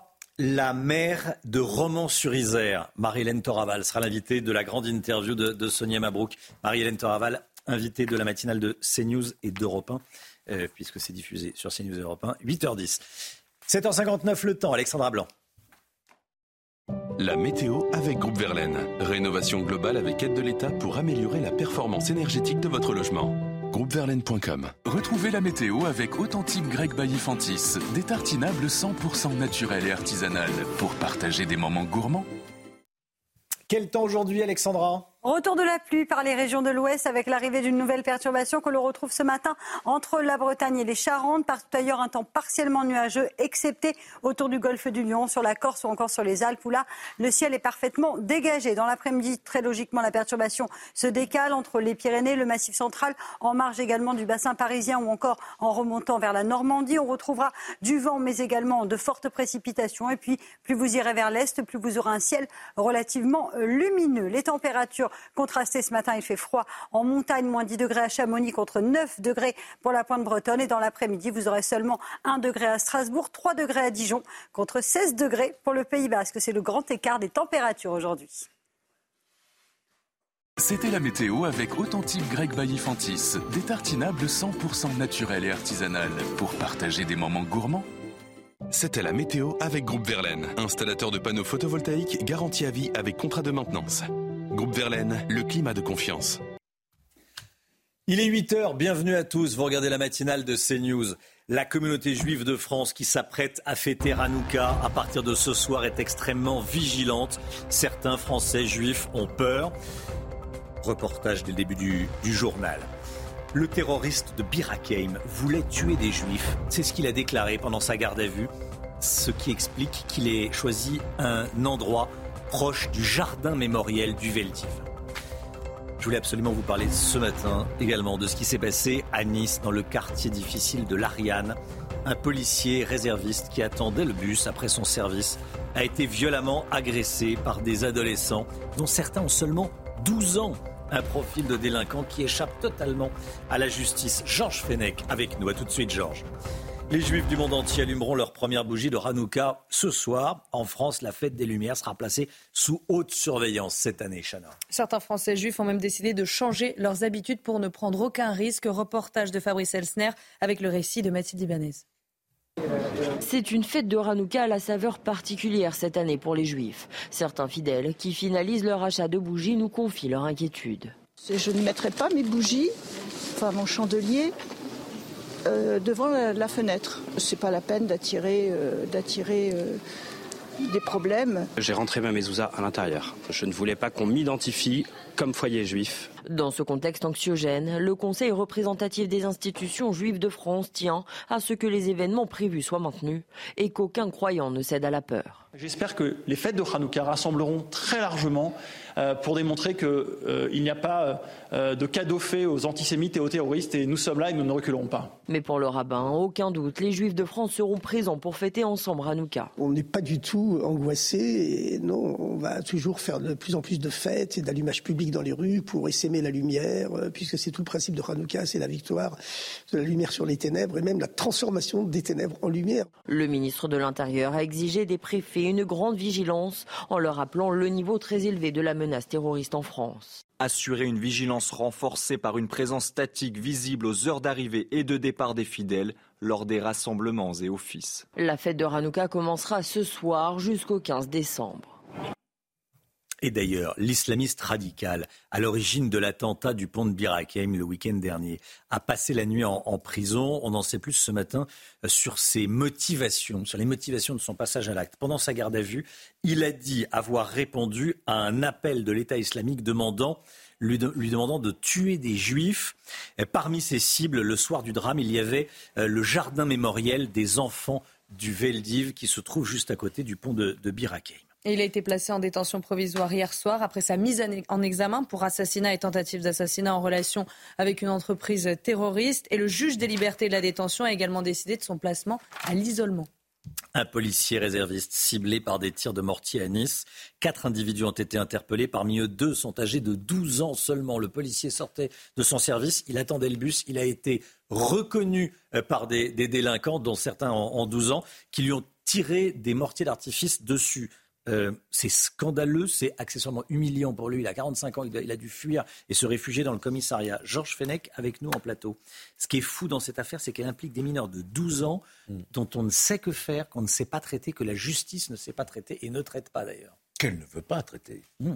Parce que si on voulait vraiment traiter cette question-là, on s'en donnerait les moyens. Déjà, on construirait au moins un centre éducatif fermé par département. Il n'en existe que 54 actuellement. Et puis, euh, il faudrait aussi responsabiliser et sanctionner, pas avoir peur du mot, hmm. les parents dont les carences éducatives aboutissent à ces comportements qui sont des comportements de nature criminelle. Hein. Euh, envoyer un mortier sur un policier, c'est quelque part vouloir attenter à sa vie. Donc on voit bien qu'on est passé dans un, autre stade supérieur de cette délinquance, qu'il va bien falloir s'en donner les moyens pour euh, la stopper. Georges, vous restez bien sûr avec nous. Tiens, je rappelle le titre de votre livre. On est là-dedans, hein. L'ensauvagement de la France. C'est le titre de votre livre, La responsabilité des juges et des politiques. 8h05, restez bien avec nous dans un instant. La maire de Romans-sur-Isère est l'invité de Sonia Mabrouk. tout de suite. C'est News, il est 8h11. La grande interview. Sonia Mabrouk reçoit ce matin la maire de Romans-sur-Isère. Place donc à la grande interview sur CNews Europe 1. Bonjour Marie-Hélène Toraval. Bonjour Sonia Mabrouk. Et bienvenue à vous. Vous êtes la maire de Romans-sur-Isère. Cet entretien ce matin intervient à un moment particulier. Hier, Thomas aurait dû fêter ses 17 ans. Nos pensées vont bien sûr tout d'abord à sa famille et cet euh, entretien intervient aussi à un moment de grande tension dans la sphère médiatico-politique autour de l'enquête, Madame le maire, sur le meurtre de cet adolescent dans une salle de bal à Crépole. Et tout d'abord, votre lucidité, votre franc-parler sur la culture de l'excuse, sur la réalité de l'insécurité. Ces propos vous valent des menaces de mort, des menaces de décapitation, des grandes pressions et des intimidations. On a appris hier qu'un individu a été interpellé à Marseille. Il est passé en comparution immédiate. Huit mois de prison ferme. Profil pour le moins inquiétant, je voudrais quand même le, euh, préciser. Il a fait l'objet de 23 condamnations. Euh, est-ce que vous tenez bon, Madame le maire? Je tiens bon. Mais euh, je voulais quand même saluer le travail de la police pour identifier et interpeller la personne qui a opéré ces appels d'intimidation. Je précise aussi que les menaces de mort, quant à elles, restent à être élucidées et on doit trouver qui, qui les a qui les a manifestés. Euh, je pense que hum, le tribunal a, vraiment euh, appliqué une, condamnation ferme. C'est une condamnation qui était attendue, pas que pour moi, mais qui était euh, attendue aussi de la part de, chacun d'entre nous pour vraiment constater la fermeté de la peine par rapport à cet acte. Voilà pour les pressions et intimidations. Il y a une avalanche d'appels anonymes à la mairie. C'est pour ça que cet individu a été condamné. Il y a aussi, et vous en parlez avec beaucoup de pudeur, les menaces de mort, ce sont des menaces de décapitation. Vous vous sentez euh, en danger aujourd'hui? Je me sens en danger, je me sens, enfin, je veux dire, euh, je me sens pas en grande liberté. Euh, pour autant, j'entends que mes propos aient pu déranger, mais j'ai juste exprimé ce qu'était la réalité et le quotidien de, beaucoup de Français. C'est ça qui, est, qui nous interpelle tous. Beaucoup parlent de vous, Marie-Hélène Toravald, comme d'une mère courage euh, MAIRE. Est-ce qu'il faut aujourd'hui euh, du courage simplement pour dire la, vérité, la réalité sur l'insécurité dans notre pays? Du courage, euh, peut-être, mais je pense que tous les maires de France en ont, et puis euh, toutes les personnes qui sont engagées, beaucoup de gens ont du courage. Le, sujet, il n'est pas là. Je pense qu'à un moment donné, il faut avoir aussi l'envie de voir évoluer les choses, l'envie de se dire stop. on a peut-être fait beaucoup, mais peut-être pas avec la bonne méthode. Je pense qu'il est encore temps euh, de remettre euh, les choses sur la table. On ne peut pas dire que l'État n'a rien fait. Les collectivités ont contribué. On a beaucoup, euh, nous sommes beaucoup intervenus sur notamment ces quartiers, sur ces, situations de groupes de délinquants qui, je le rappelle, sont une minorité qui pourrissent la vie d'une majorité. Et moi, je suis très attentive à cette euh, majorité de personnes qui aspirent à vivre paisiblement, mais qui aujourd'hui ne le peuvent pas. Et ça, ça n'est plus acceptable. Ce n'est plus acceptable, dites-vous. Je rappelle ce que vous avez dit aussi après le meurtre de Thomas, qu'il a eu des moyens, vous venez de le rappeler, considérables déversés dans la politique de la ville à fond perdu qu'il y a une minorité, on vous entend encore ce matin, qui pourrit la vie du plus grand nombre et dont les parents, dites-vous, Marie-Hélène Toraval, sont euh, souvent eux-mêmes euh, délinquants. Ce matin, dans le Figaro, la première ministre Elisabeth Borne, en répondant à une question sur Crépol, dit ceci. Je pense notamment aux villes moyennes, dit-elle, et aux campagnes qui ne sont pas épargnées par ce sentiment de la violence qui augmente. C'est un sentiment? Moi, j'ai beaucoup de respect pour les gens qui s'engagent et qui ont des responsabilités. Mais je me permets de dire que non, je ne peux pas entendre ce qui est dit par euh, Madame le Premier ministre. Je dis juste une chose, c'est que l'insécurité, ce n'est pas un ressenti, c'est une réalité vécue. Ces propos interviennent, nous sommes 15 jours après le meurtre de, Thomas. Euh, vous pensez que les gouvernements essayent encore d'acheter la, paix sociale? Vous l'aviez dénoncé également. Je l'ai dénoncé. Je dis qu'on n'achète pas la paix sociale avec, euh, avec de la monnaie. Enfin, je veux dire, on n'achète pas la paix sociale avec de l'argent, avec des subventions. Enfin, je pense que ce qui a très certainement fonctionné au début. Finalement, on s'est calé sur les mêmes principes qui animent la politique de la ville. Aujourd'hui, je pense qu'il faut la reconsidérer, mais par le prisme de la sécurité. On ne peut pas s'affranchir d'intégrer le prisme de la sécurité dans la redéfinition de, la politique de la ville. Il y a la sécurité, Madame le maire, et il y a l'appartenance. Pour cette minorité de délinquants qui, fait, qui font la loi, euh, est-ce qu'ils se sentent français, selon vous? Alors, je pense que, je pense que non. Je pense que non. Je ne sais même pas comment ils se considèrent parce que bien généralement ils ont des origines euh, d'autres pays et finalement n'y ont pas vécu. Et il y a cette, forme de, radicalisation sur ce noyau qui combat euh, les règles qui régissent notre société et qui s'affranchissent euh, de, toute mise en œuvre du bien vivre ensemble. C'est-à-dire que je ne peux même pas dire qu'ils en ont rien à faire, ils le combattent. Et ils forment ces, noyaux, euh, ces noyaux qui les conduisent à définir un périmètre, parce que pour s'exprimer, il faut un territoire. Et en s'exprimant sur ce territoire, eh bien, ils cherchent à en faire une zone de non-droit, en semant la terreur par rapport aux gens qui vivent dans, ces quartiers. Si on vous entend bien, si on vous comprend bien, zone de non-droit, et cela a été dénoncé il y a des, années, hein, hmm. plus de 30 ans, mais on dirait aussi, est-ce que c'est le cas? Est-ce que vous le constatez, une zone d'un autre droit? Puisque quand on impose sa loi, c'est un autre droit. Bien sûr, j'irai dans, dans, ce sens-là. Je, pense qu'ils euh, imposent leurs règles. Euh, leurs règles aussi sont, sont généralement faites euh, pour faciliter l'activité qui est la leur, parce qu'il faut bien une activité, il faut bien aussi avoir des ressources. Ces ressources sont souvent euh, issues du trafic, du deal. Et je pense que c'est vraiment euh, ce à quoi il faut s'attaquer. Je ne peux pas dire qu'il n'y a rien de fait parce que ce ne serait pas honnête de ma part, hein, mais il faut faire plus. C'est-à-dire que le trafic de drogue et la consommation de drogue aujourd'hui sont vraiment une problématique et font même aussi l'objet d'un modèle économique de certaines familles. C'est-à-dire que certaines modèle économique familial. Oui. On va en parler, on va revenir sur cela parce que vous nous direz quels sont les, justement euh, les éléments de ce sursaut. Je rappelle que cet entretien, euh, ce matin, Marilyn Toraval, il intervient, on est plus de 15 jours après le meurtre de Thomas. Il aurait dû fêter ses, 17 ans euh, hier. L'enquête est en cours. On rappelle aussi qu'il y a la mort de Thomas et des blessés. Mmh. Le journal Le Parisien sur la base, je le précise, d'éléments non exhaustifs, laisse à penser qu'il ne s'agit pas d'une expédition punitive, qu'il ne s'agit pas d'une razzia, comme l'ont dit certains, comme le RN ou Reconquête, mais d'une altercation au cours de la soirée, d'une bagarre euh, qui aurait euh, mal fini entre les jeunes de Crépole et ceux de, de Romans qui, eux, étaient munis de couteaux. Comment vous avez réagi à cette version? Vous n'êtes pas encore exprimé sur ce Alors, Je ne me suis pas exprimé, je ne m'exprimerai pas, pour la simple et bonne raison, c'est que je me refuse de commenter euh, lorsqu'il y a euh, des événements qui font l'objet euh, d'une enquête et d'une instruction. vous maintenez de votre côté que la plupart des jeunes et aussi des victimes blessées ont affirmé que les agresseurs, quand ils sont arrivés, ont dit on va planter du blanc Bien sûr, c'est les témoignages qu'ils ont faits. J'ai toujours dit que lorsque M. le ministre était venu, Olivier Véran, les familles avaient euh, précisé deux choses qu'ils souhaitaient, euh, souhaitaient suite à, cet événement tragique. La première, c'est qu'il y ait euh, une réponse pénale forte et ferme. Et la deuxième, je rapporte ce qui était dit. Il disait qu'il ne comprenait pas euh, que la dimension raciste n'ait pas été intégrée. Donc pas de doute pour vous, Marie-Hélène Toraval, sur, euh, en fonction de ces témoignages, sur une agression à caractère raciste? Moi, mon rôle ne revient pas à avoir des doutes ou pas. Je dis qu'il faut que lorsqu'il y a des témoignages dans ce sens-là, que ce soit considéré. Pourquoi ça ne l'est pas?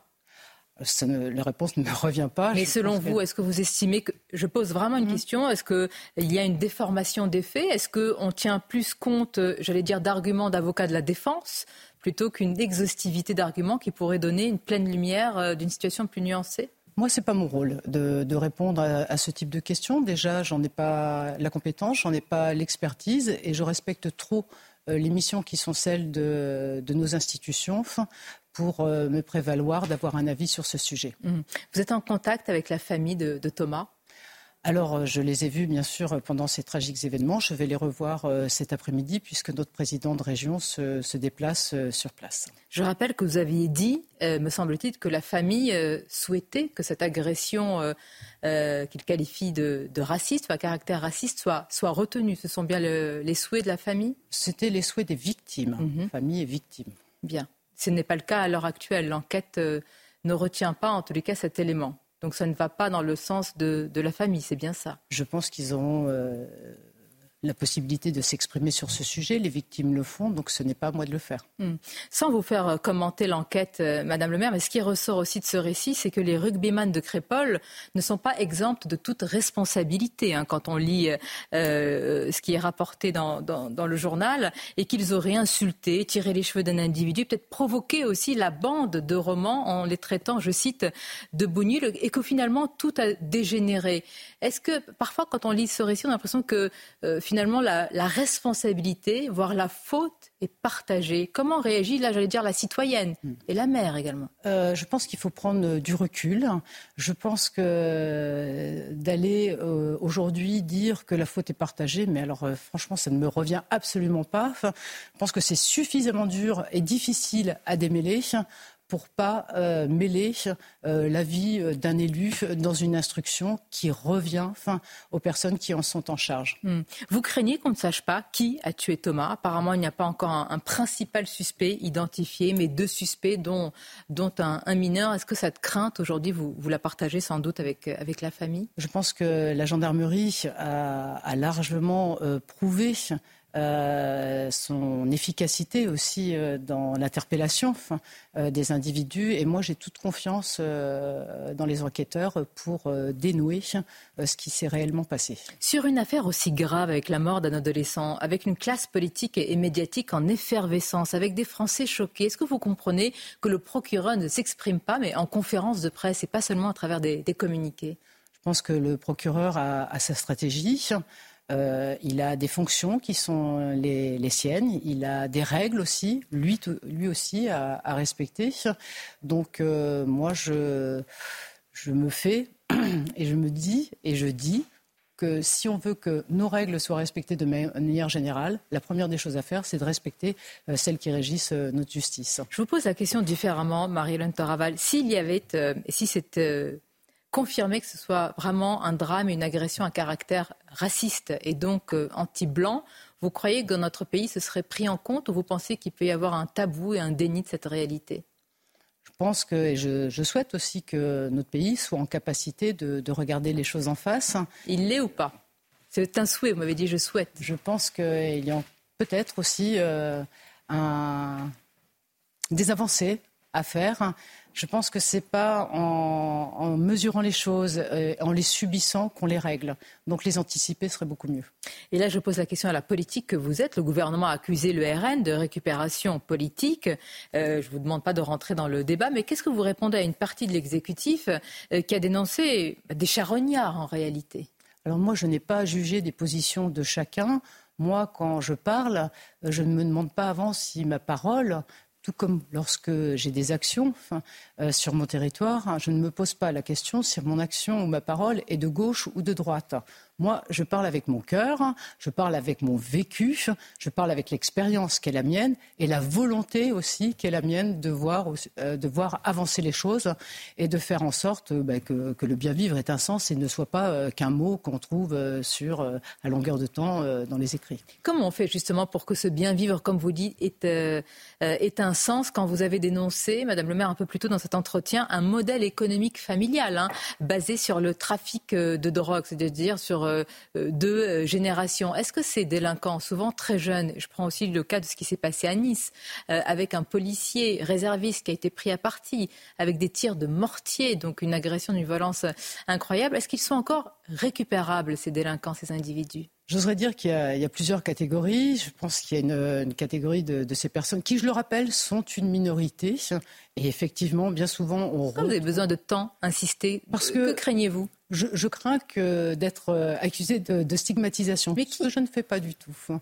Vous craignez d'être, vous, accusé d'être stigmatisé Je ne sais pas je le crains, c'est que hmm. je l'ai entendu et je l'ai lu.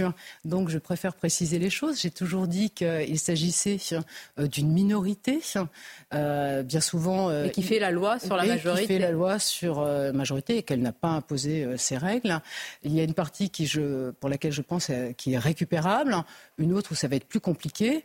Et il y a une autre partie où on a affaire à des personnes qui sont hermétiques, absolument imperméables. Et là, les réponses que nous avons aujourd'hui eh bien, ne correspondent pas à la réalité. C'est intéressant, mais qu'est-ce qu'on fait? Parce que vous dites hermétique, il y a un autre mot. Le ministre de l'Intérieur l'a employé, d'ailleurs, il a parlé d'ensauvagement. Dans le mot ensauvagement, il y a sauvage. Mais je l'ai trouvé très bien, euh, ce mot, parce que je trouve que lorsque M. le ministre Gérald Darmanin a utilisé, employé ce mot d'ensauvagement. Enfin, il a vraiment traduit ce qui était, euh, notre vécu aussi. Donc euh, maintenant, je lui retourne la question. Quand on a affaire à des sauvages, qu'est-ce qu'on met en place devant?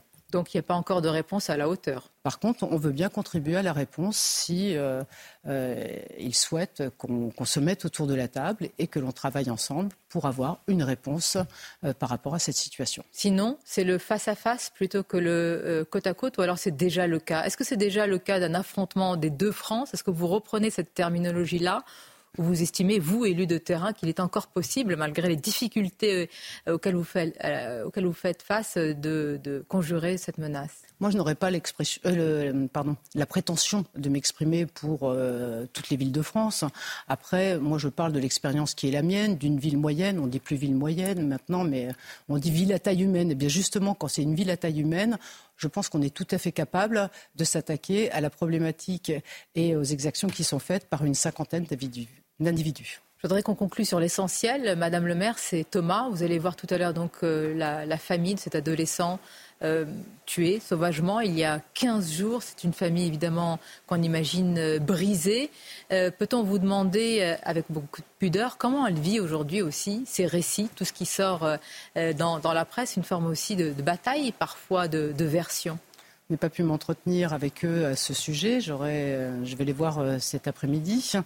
Euh, tout le monde imagine et conçoit tout à fait bien que c'est non seulement une famille euh, qui est meurtrie, mais c'est aussi tout un territoire, puisque, vous savez, euh, l'idée d'opposer campagne et ville, je veux dire, ça n'a absolument aucun sens. Je ne connais pas d'habitant de Crépole qui n'a pas de lien avec Romans et avec l'ensemble des communes autour. Donc c'est tout un territoire qui, qui est dans quel état aujourd'hui? Qui est meurtri, qui est aussi empreint d'une grande colère. Donc, Il peut euh, déboucher sur quoi? D'une grande colère qui va, qui, je ne veux pas dire qu'il va déboucher sur quoi, mais qui traduit aussi une attente forte et des décisions fortes. Message euh, entendu à bon entendeur. On verra aussi euh, comment ce sursaut va prendre forme. Merci, Madame le maire. Marie-Hélène Toraval, c'était votre grande interview ce matin. Merci. Hein. Merci. C'est News, 8h30. Merci à vous, Sonia Mabrouk, et à votre invitée, Marie-Hélène Toraval, la maire de, Romans-sur-Isère, qui vous avez entendu hein, va rencontrer dans, euh, dans les heures qui viennent la, famille de, Thomas, qui aurait dû fêter hier ses, 17 ans. Euh, C'était une interview très forte, évidemment, euh, comme tous les matins. L'équipe est là, l'équipe de la matinale est là. On est avec Chana Lousteau, on est avec Gauthier Lebret, on est avec Alexandra Blanc, on accueille Dimitri Kazali. Bonjour. Bonjour. Dimitri Kazali, écrivain, historien. On va parler euh, de l'histoire franco-algérienne dans, dans, un instant. On est avec Georges Fenech et avec Lomic Guillot. Justement, Tiens, à la une, question que je vous pose depuis le début de la matinale. Est-ce qu'il faut dénoncer l'accord franco-algérien de 1968 qui facilite l'immigration algérienne en France?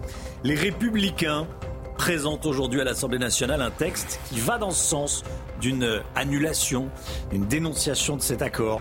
On va en parler avec vous, Dimitri Kazali. Vous êtes l'auteur notamment du livre Ces statuts que l'on abat. Aujourd'hui, c'est le premier jour de Hanouka, deux mois jour pour jour après l'attaque du Hamas.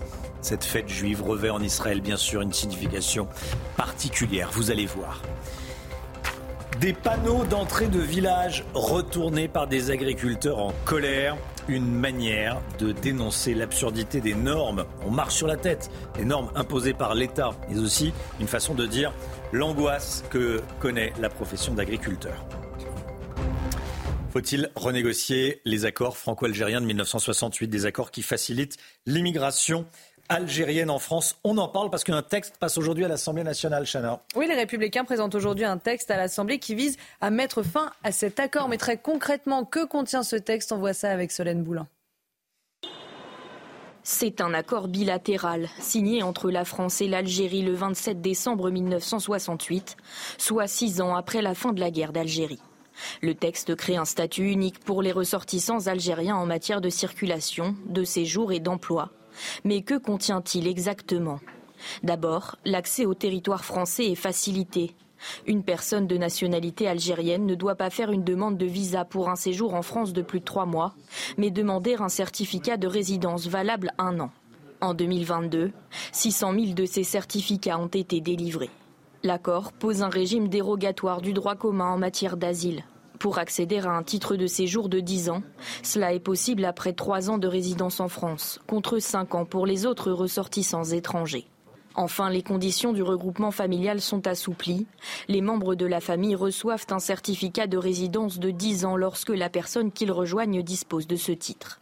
L'accord permet de s'installer librement en France pour exercer une profession indépendante ou de commerçant. À l'époque où la France avait besoin de main-d'œuvre, il visait à assurer un plein emploi. Le texte a fait l'objet de trois révisions, en 1985, 1994 et 2001, sans que les principales mesures ne soient modifiées.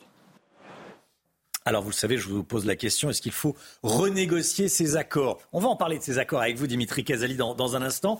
Mais euh, je voudrais euh, entendre tout d'abord les téléspectateurs de, de CNews. On écoute. L'accord France-Algérie, euh, fait en 1968, était dans un contexte qui était juste après euh, l'autonomie de l'Algérie, qui précédemment était un département français. Aujourd'hui, 60 ans plus tard, cet accord n'a même plus lieu d'être. C'est même pas à modifier, c'est à transformer et à mettre dans la même réglementation que tous les pays extra-européens. Euh, les temps ont changé. À l'époque, il était fait pour l'accès au gaz et au pétrole. Maintenant, avec l'immigration trop importante, il faut tout renégocier et changer les choses. Il faut renégocier cet accord pour plusieurs raisons. Pour sanctionner l'Algérie d'avoir euh, rétabli un couplet anti-France dans son hymne national. Deuxièmement, pour les obliger à récupérer leurs clandestins et personnes qui doivent être expulsées du territoire national. Enfin, car il faut mettre un terme à toutes les voies d'immigration possibles. Dimitri Casali, historien, euh, avec nous. Merci d'être là. On va euh, parler de ces, accords. Déjà, il a raison, Jonathan, il y a un couplet anti-France qui a été rajouté à l'hymne national? Tout dernièrement, il y a à peine six mois, le gouvernement algérien a, rajouté un couplet supplémentaire qui dit tout simplement France, tu devras rendre des comptes. Ah oui. Ah oui, on en est là quand même. Hein. On en est là. Alors, l'accord France-Algérie de 1968. Rappelez-nous dans quel contexte il a été, il a été signé. Pourquoi est-ce qu'on a signé un accord, euh, même si j'ai une petite idée, mais vous allez nous expliquer avec vos mots d'historien, pourquoi est-ce qu'on a signé un accord euh, avec l'Algérie pour faciliter l'immigration algérienne en France? 68, nous sommes encore dans un contexte de croissance économique euh, extraordinaire. Ce sont les 30 glorieuses et on a absolument besoin d'une main-d'œuvre, une main-d'œuvre en plus francophone de surcroît. Donc effectivement, à l'époque, l'Algérie ne comptait que 12 millions d'habitants, euh, cet accord était susceptible de nous permettre d'avoir une main-d'œuvre donc efficace, francophone. Et euh, l'accord. Mais aujourd'hui, il faut, tout est remis en cause. Non seulement la population algérienne est passée de 12 millions à 43 millions aujourd'hui, quand on sait que 84%, selon un sondage du cabinet Boston Consulting, des jeunes de moins de 30 ans veulent venir vivre en France, Hein, dans l'ancienne puissance coloniale, contrairement à ce qu'affirme justement le gouvernement algérien, qui nous considère comme un, que nous avons commis un génocide. Alors ça, on peut en parler en plus. Hein. Donc en fait, cet accord était une espèce de contrepartie, si vous voulez, pour les 132 ans de colonisation française. Et pour eux, euh, pour le gouvernement algérien en particulier, mmh. il rit de la naïveté des Français aujourd'hui. Ce que vous nous dites, ce que vous nous dites, c'est qu'il y a encore un sentiment anti-français en Algérie, et avec ça, les jeunes rêvent d'une chose, c'est d'aller euh, euh, de venir s'installer en France. Attention, ce sentiment anti-français est entretenu hein, par la dictature euh, militaro, comme avait très bien dit Macron, qui joue sur cette rente mémorielle, justement. Hmm. Le pays comme vous le savez, a subi beaucoup d'émeutes d'Irak, etc. Un vent de libéralisme a soufflé, mais qui a été automatiquement vraiment interrompu. Et effectivement, aujourd'hui, la seule, euh, la seule, le seul échappatoire de, l'Algérie, c'est cette haine anti-France. Mais on le voit aujourd'hui, il faut savoir qu'il y a pratiquement 3 millions Hein, d'Algériens qui vivent, de, descendants de la diaspora algérienne, comme on dit, près de 3 millions, auxquels vous rajoutez les descendants de Harki et ensuite aussi les 4 millions de, descendants de pieds noirs. Donc ça fait hmm. pratiquement 10% de la population française a un rapport euh, privilégié et unique, même intime, qui est fait d'amour haine aussi. Hein. Il, y a il, y a aussi beaucoup d'amour hein, avec le peuple algérien. Quand on y va, quand on y retourne là-bas, on ne sait pas du tout l'attitude du gouvernement. Ça, il faut savoir. Il faut vraiment différencier les deux. Selon vous, il n'a plus lieu d'être cet accord? Bien sûr. Bien sûr. Alors, bien sûr que le gouvernement. Euh, n'aura pas le courage, euh, vu le contexte brûlant actuel, hein, sans, sans, parler des, des, conditions géopolitiques, puisque, comme vous le savez, l'Algérie prend parti vraiment pour la Palestine, euh, l'Algérie et euh, Erdogan, justement, n'arrête pas de jeter de l'huile sur le feu en criant dans chaque discours que la France a massacré 5 millions de martyrs pendant la guerre d'Algérie, ce qui est complètement euh, fou et fantaisiste. Et, donc, vraiment, c'est une situation brûlante qu'il ne faut pas envenimer. Et encore une fois, les Français vont euh, se rabattre euh, et s'humilier, alors que justement, ces peuples-là ne comprennent qu'une seule chose, c'est souvent la force et surtout la, la, fermeté. Et donc il faut faire preuve de fermeté, puisque comme vous le savez, euh, les laissés-passer consulaires ne sont absolument plus délivrés par euh, le gouvernement algérien. Donc on peut même pas faire des OQTF, c'est-à-dire renvoyer. Alors il y a un petit mieux en ce moment. Voilà. Voilà. C'est pour ça qu'on n'a pas envie de se fâcher Et avec le président Tebboune souffle sur les braises puisqu'il devait venir effectivement euh, au mois de mai l'année dernière. Et aujourd'hui, euh, sa prochaine visite est peut-être pour mai, juin. et encore, c'est même pas assuré. Dimitri Casali, écrivain, historien, merci d'être venu ce matin sur le plateau de la matinale. Ces statues que l'on abat, c'est le titre de votre dernier livre, paru chez Plomb. Merci beaucoup d'être venu euh, ce matin. On va partir en Israël à présent, Chana. On va rejoindre nos envoyés spéciaux, euh, Vincent Fandège avec Jérôme Rantenou pour les images. Vincent, vous êtes toujours à Tel Aviv aujourd'hui, deux mois jour pour jour après l'attaque euh, du 7 octobre. Hanouka commence dans un contexte un peu particulier. Oui, vous savez, ici, euh, les gens pour, euh, pour Hanouka se retrouvent entre eux. Le problème, c'est que euh, la, dans la plupart des familles israéliennes, il y a un fils, il y a une fille qui est engagée dans l'armée, soit directement sur le terrain, dans la bande de Gaza, ou alors tout simplement réserviste pour l'armée israélienne. Donc les familles qu'on a rencontrées depuis quelques jours nous disent toutes qu'elles n'ont pas réellement le cœur à la fête pour, pour cette année Hanouka, deux mois jour pour jour après l'attaque du 7 octobre. Il y aura beaucoup de rassemblements ce soir, notamment notamment ici où on se trouve, au square euh, des euh, otages. Ici, les, familles des otages vont euh, allumer ensemble cette première bougie. C'est la tradition pour Hanouka. 138 bougies vont être allumées ce soir à 20h ici, qui correspondent aux 138 otages toujours détenus par le Hamas dans la bande de Gaza. Et puis il y a ce sentiment euh, évidemment d'inquiétude, mais aussi qui se mêle à un petit peu de colère désormais de la part euh, des familles des otages qui ont publié une lettre euh, ouverte il y a quelques jours adressée au gouvernement à Benjamin Netanyahou. Ils demandent dans cette lettre tout simplement au Premier ministre de trouver un accord dans les plus brefs délais pour libérer tous les otages. Mais c'est vrai qu'aujourd'hui, cette fête de Hanouka marquera pour ces familles évidemment un sentiment d'espoir ici en Israël.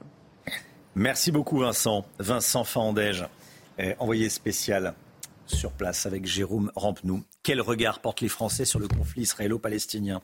C'est l'objet d'un sondage IFOP pour le CRIF, Chana. Résultat, regardez, 62% des Français adhèrent à l'objectif d'Israël d'éliminer totalement le Hamas. Oui, 62%. On aurait pu imaginer plus. Mm, c'est vrai vu euh, ce qu'a fait le, Hamas il y a deux mois jour pour jour, on aurait pu imaginer plus. 62% des Français qui adhèrent donc à l'objectif d'Israël d'éliminer le Hamas, le Hamas qui a tué 1200 personnes il y a euh, deux mois dans des circonstances abominables. Partout en France, les panneaux d'entrée de nombreuses communes ont été retournés. Vous avez peut-être vu ça. Bon, c'est pas, pas grave, voilà, c'est pacifique, mais le sujet est grave. À l'origine de ces actes, des agriculteurs en colère. Ils travaillent énormément, ils ont des tout petits revenus. Oui, ils dénoncent les normes européennes qui leur sont imposées, les jugent incohérentes et euh, trop restrictives. On marche sur la tête, c'est leur slogan, d'où euh, les panneaux retournés à l'entrée des communes. Et Guillaume Houdy, adhérent des jeunes agriculteurs Île-de-France-Ouest, était avec nous à 7h30 et il nous a dit que certains exploitants touchaient moins que le SMIC. Écoutez. Aujourd'hui, nous dénonçons euh, plusieurs points qui ont été mis en avant à savoir en fait aujourd'hui les normes européennes euh, qui tapent euh, toujours plus sur l'agriculture et l'État français qui vient rajouter donc euh, tout un tas de normes par-dessus ces contraintes, toujours plus de taxes, et toujours en fait au détriment d'une traçabilité de plus en plus complexe et d'une rentabilité en fait des exploitations qui va plutôt vers le bas et non pas tirer plutôt profit de notre belle agriculture française hmm. et donc euh, la, la, rémunérer à sa juste valeur. On est euh, aujourd'hui sur des exploitants qui arrivent même plus à se tirer euh, des salaires, qui se tirent aujourd'hui des salaires inférieurs à des SMIC, ce qui n'était pas le cas avant. Voilà, revenu inférieur au SMIC et euh, temps de travail hebdomadaire bien au-delà de 35 heures, comme vous pouvez l'imaginer. D'ailleurs, quand on est exploitant et quand on est euh, éleveur, tiens, par exemple, les, vaches, faut les traire le dimanche. Hein, elles ne sont pas en week-end le dimanche, les vaches. On travaille tous les jours. Bon, voilà. C'est pour ça qu'il était important d'en parler ce matin. La santé, tout de suite. Le docteur Millot est là avec nous. Retrouvez votre programme avec RTS Chapuis, fabricant français de brancards pour les transports sanitaires. rtschapuis.fr c'est aujourd'hui la première journée nationale du cancer du cerveau organisée par cinq associations de patients avant de sensibiliser, afin de sensibiliser le grand public, les acteurs de la santé et les politiques sur ce sujet, le cerveau. Euh, vrai, on en parle peu. Bon, et justement, vous nous en parlez ce matin, docteur Millot. C'est 1% environ des, cancers. Hein. Ça, peut, ça touche plus particulièrement les hommes euh, que les femmes. Ça peut toucher à tous les âges. C'est le deuxième cancer le plus fréquent chez les enfants. Euh, il y a différents cancers du cerveau. C'est aussi là la difficulté. On peut avoir des cancers euh, à partir des cellules gliales, des cellules de soutien, c'est pas forcément les neurones. On peut avoir différents types de cancers. Et la difficulté, c'est évidemment d'arriver à les diagnostiquer le plus tôt possible. Vous comprenez bien qu'un cancer du cerveau, c'est pas comme un cancer euh, ailleurs, quoi. on, est contraint dans la boîte crânienne et surtout les tissus autour sont utiles, indispensables, ont des fonctions différentes. Alors on va avoir des symptômes qui vont évidemment être très variés parce que suivant la localisation, vous n'aurez pas les mêmes symptômes. Si c'est, je vous en ai mis quelques-uns, mais il peut y en avoir d'autres. Je vais vous donner quelques exemples après. Vous voyez, des signes qui sont très variés. Souvent, euh, ça peut être des maux de tête. Mais quand on dit maux de tête inhabituels, c'est délicat parce qu'en fait, souvent, ça crée une hyperpression dans le cerveau et le crâne, bah, il n'est pas extensible. Hein. donc, ça va appuyer où? Bah, Sur le tissu mou, le cerveau, et ça va créer cette hyperpression dans le cerveau qui peut entraîner des maux de tête qui sont inhabituels, mais on peut le savoir que quand on a vécu, malheureusement, à quoi ça ressemble. Ça peut être aussi des crises d'épilepsie, des convulsions, ça peut être aussi des troubles. Si c'est au niveau de la zone de la parole, bah, ça va être la parole. Si c'est au niveau de la zone de la vision, ça va être la vision. Tout dépend vraiment de la localisation du cerveau. On a eu l'exemple d'un bébé, ce, petit bébé riait tout le temps. Et en fait, au début, les parents étaient contents, tiens, ils, ils rigolent tout le temps. En fait, c'était une tumeur qui était sur la zone. Donc, et le, le, le bébé, ils s'en sont aperçus quand pendant 17 heures, il est resté en riant, en ayant des éclats de rire, tout ça pendant 17 heures. Et en fait, il s'est avéré que c'était une tumeur du cerveau. Un autre exemple, une personne qui baillait tout le temps parce que ça touchait la zone du bâillement. Enfin, vous voyez, vous pouvez avoir euh, différents euh, symptômes euh, très variés. La zone, si la tumeur est vers la zone frontale, la zone frontale, c'est ce qui nous permet de vivre en société, d'être à peu près bien élevé. Pas toujours, mais à peu près. Il peut y avoir des désinhibitions avec une personne qui tout à coup va se mettre à jurer ou à se déshabiller. Enfin, vous voyez, tout dépend vraiment de la zone. Donc les signes sont très variés. Ça peut être des troubles de la mémoire, du comportement. Ça peut être aussi des paralysies, hein, des problèmes comme ça. Et la difficulté, donc, c'est d'arriver. Euh, à poser le diagnostic le plus précoce, précocement possible Hmm. pour arriver à avoir une tumeur qui a le moins évolué possible. Ça va dépendre aussi du grade. On a tous entendu parler de ce fameux glioblastome qui est le plus grave de- des tumeurs du, plus difficile à soigner des tumeurs du cerveau. Euh, et puis après, il y a des difficultés pour le traitement dues à l'em- à l'emplacement. Parce qu'en fait, aller opérer, par exemple, vous avez un cancer de la peau. Qu'est-ce qu'on va faire? On va enlever le cancer et on va être un peu plus large. Là, faut pour être- atteindre le cerveau. oui, Oui. mais on va être un peu plus large pour Oui. toucher les tissus sains pour être sûr de ne pas laisser euh, trop de tissus cancéreux. Dans le cerveau, si vous, élar- si vous élargissez, bah, c'est c'est du cerveau, donc euh, vous pouvez pas comme ça. Il faut vraiment être localisé au niveau de la tumeur. Donc les difficultés, je vous ai mis quelques difficultés des traitements. Euh, la localisation, bien sûr. Il va falloir euh, pas toucher, si c'est la parole, bah, surtout pas toucher. Euh, D'ailleurs, c'est pour ça que maintenant, dans le cerveau, on fait ce qu'on appelle des chirurgies éveillées. Mm. C'est-à-dire qu'en fait, on va endormir le patient pour ouvrir le cerveau et ensuite on va le réveiller pour être sûr de passer, de pas toucher une zone de la parole, une zone de, de la motricité. Je parle sous votre contrôle, mais on se souvient de ce violoniste Bien qui sûr, jouait au fait. violon pendant qu'il se faisait Tout à fait, justement. C'est là la difficulté. Après la chimiothérapie, on pourrait se dire, tiens, on peut faire de la chimiothérapie. Mais on a ce qu'on appelle dans le cerveau la barrière hémato-encéphalique. Euh, euh, c'est une barrière qui protège pour éviter qu'il y ait des microbes qui arrivent, etc., qui filtre un petit peu tout ce qui arrive. Sauf qu'elle filtre aussi la chimiothérapie selon la, la grosseur des molécules. Donc ça peut être aussi une barrière, ça peut être une difficulté. Là, en ce moment, on est en train de mettre au point des ultrasons qui pourraient baisser, la- laisser la, baisser l'imperméabilité, donc faire qu'à un moment, on pourrait quand même passer et diffuser de la chimiothérapie. Après, euh, je sais plus ce que j'ai mis en troisième, ben, la radiothérapie, il faut, il faut être sûr de toucher que le tissu tumoral Oui. et pas les tissus avo- avoisinants. Donc voilà aussi une des difficultés pour le traitement. Donc c'est très bien qu'il y ait cette première journée pour qu'on en parle. Il faut savoir quand même qu'après avoir une tumeur du cerveau, ben, on, on vit plus comme avant. hein, euh, voilà. Il faut accompagner ses patients, il faut accompagner les familles et surtout.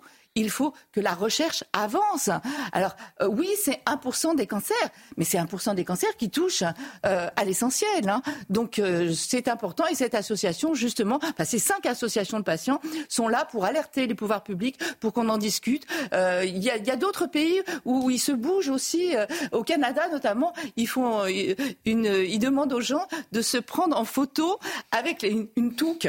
Une touque, je, je savais pas ce que c'était. C'est un, c'est un chapeau, donc soit un bonnet, soit une capuche et tout. Et donc les gens doivent se prendre en photo, mais au moins comme ça on en parle. Et, et- et voilà, et c'est important pour ces personnes qui souffrent de tumeurs du cerveau. C'était votre programme avec RTS Chapuis, fabricant français de brancards pour les transports sanitaires. rtschapuis.fr Dans un instant, c'est l'heure des pros avec Pascal Pro et tous ses invités. Nous, on se retrouve demain matin, 5h55, avec Chana Lousteau, le docteur Millot qui nous rejoindra, avec Gauthier Lebret, avec Alexandra Blanc, Georges Fenech nous accompagnait ce matin. Vous êtes, euh, on vous retrouve dans l'heure des pros ou pas ce matin Non? Ce soir. Ce soir, d'accord. 20h. bon, Du matin au soir. du matin, ça va, pas du matin, le matin et le soir aujourd'hui. C'est un autre exercice. C'est un autre exercice. et, euh, et avec Lomique Guillot, bien sûr. Belle journée à vous sur CNews. À demain.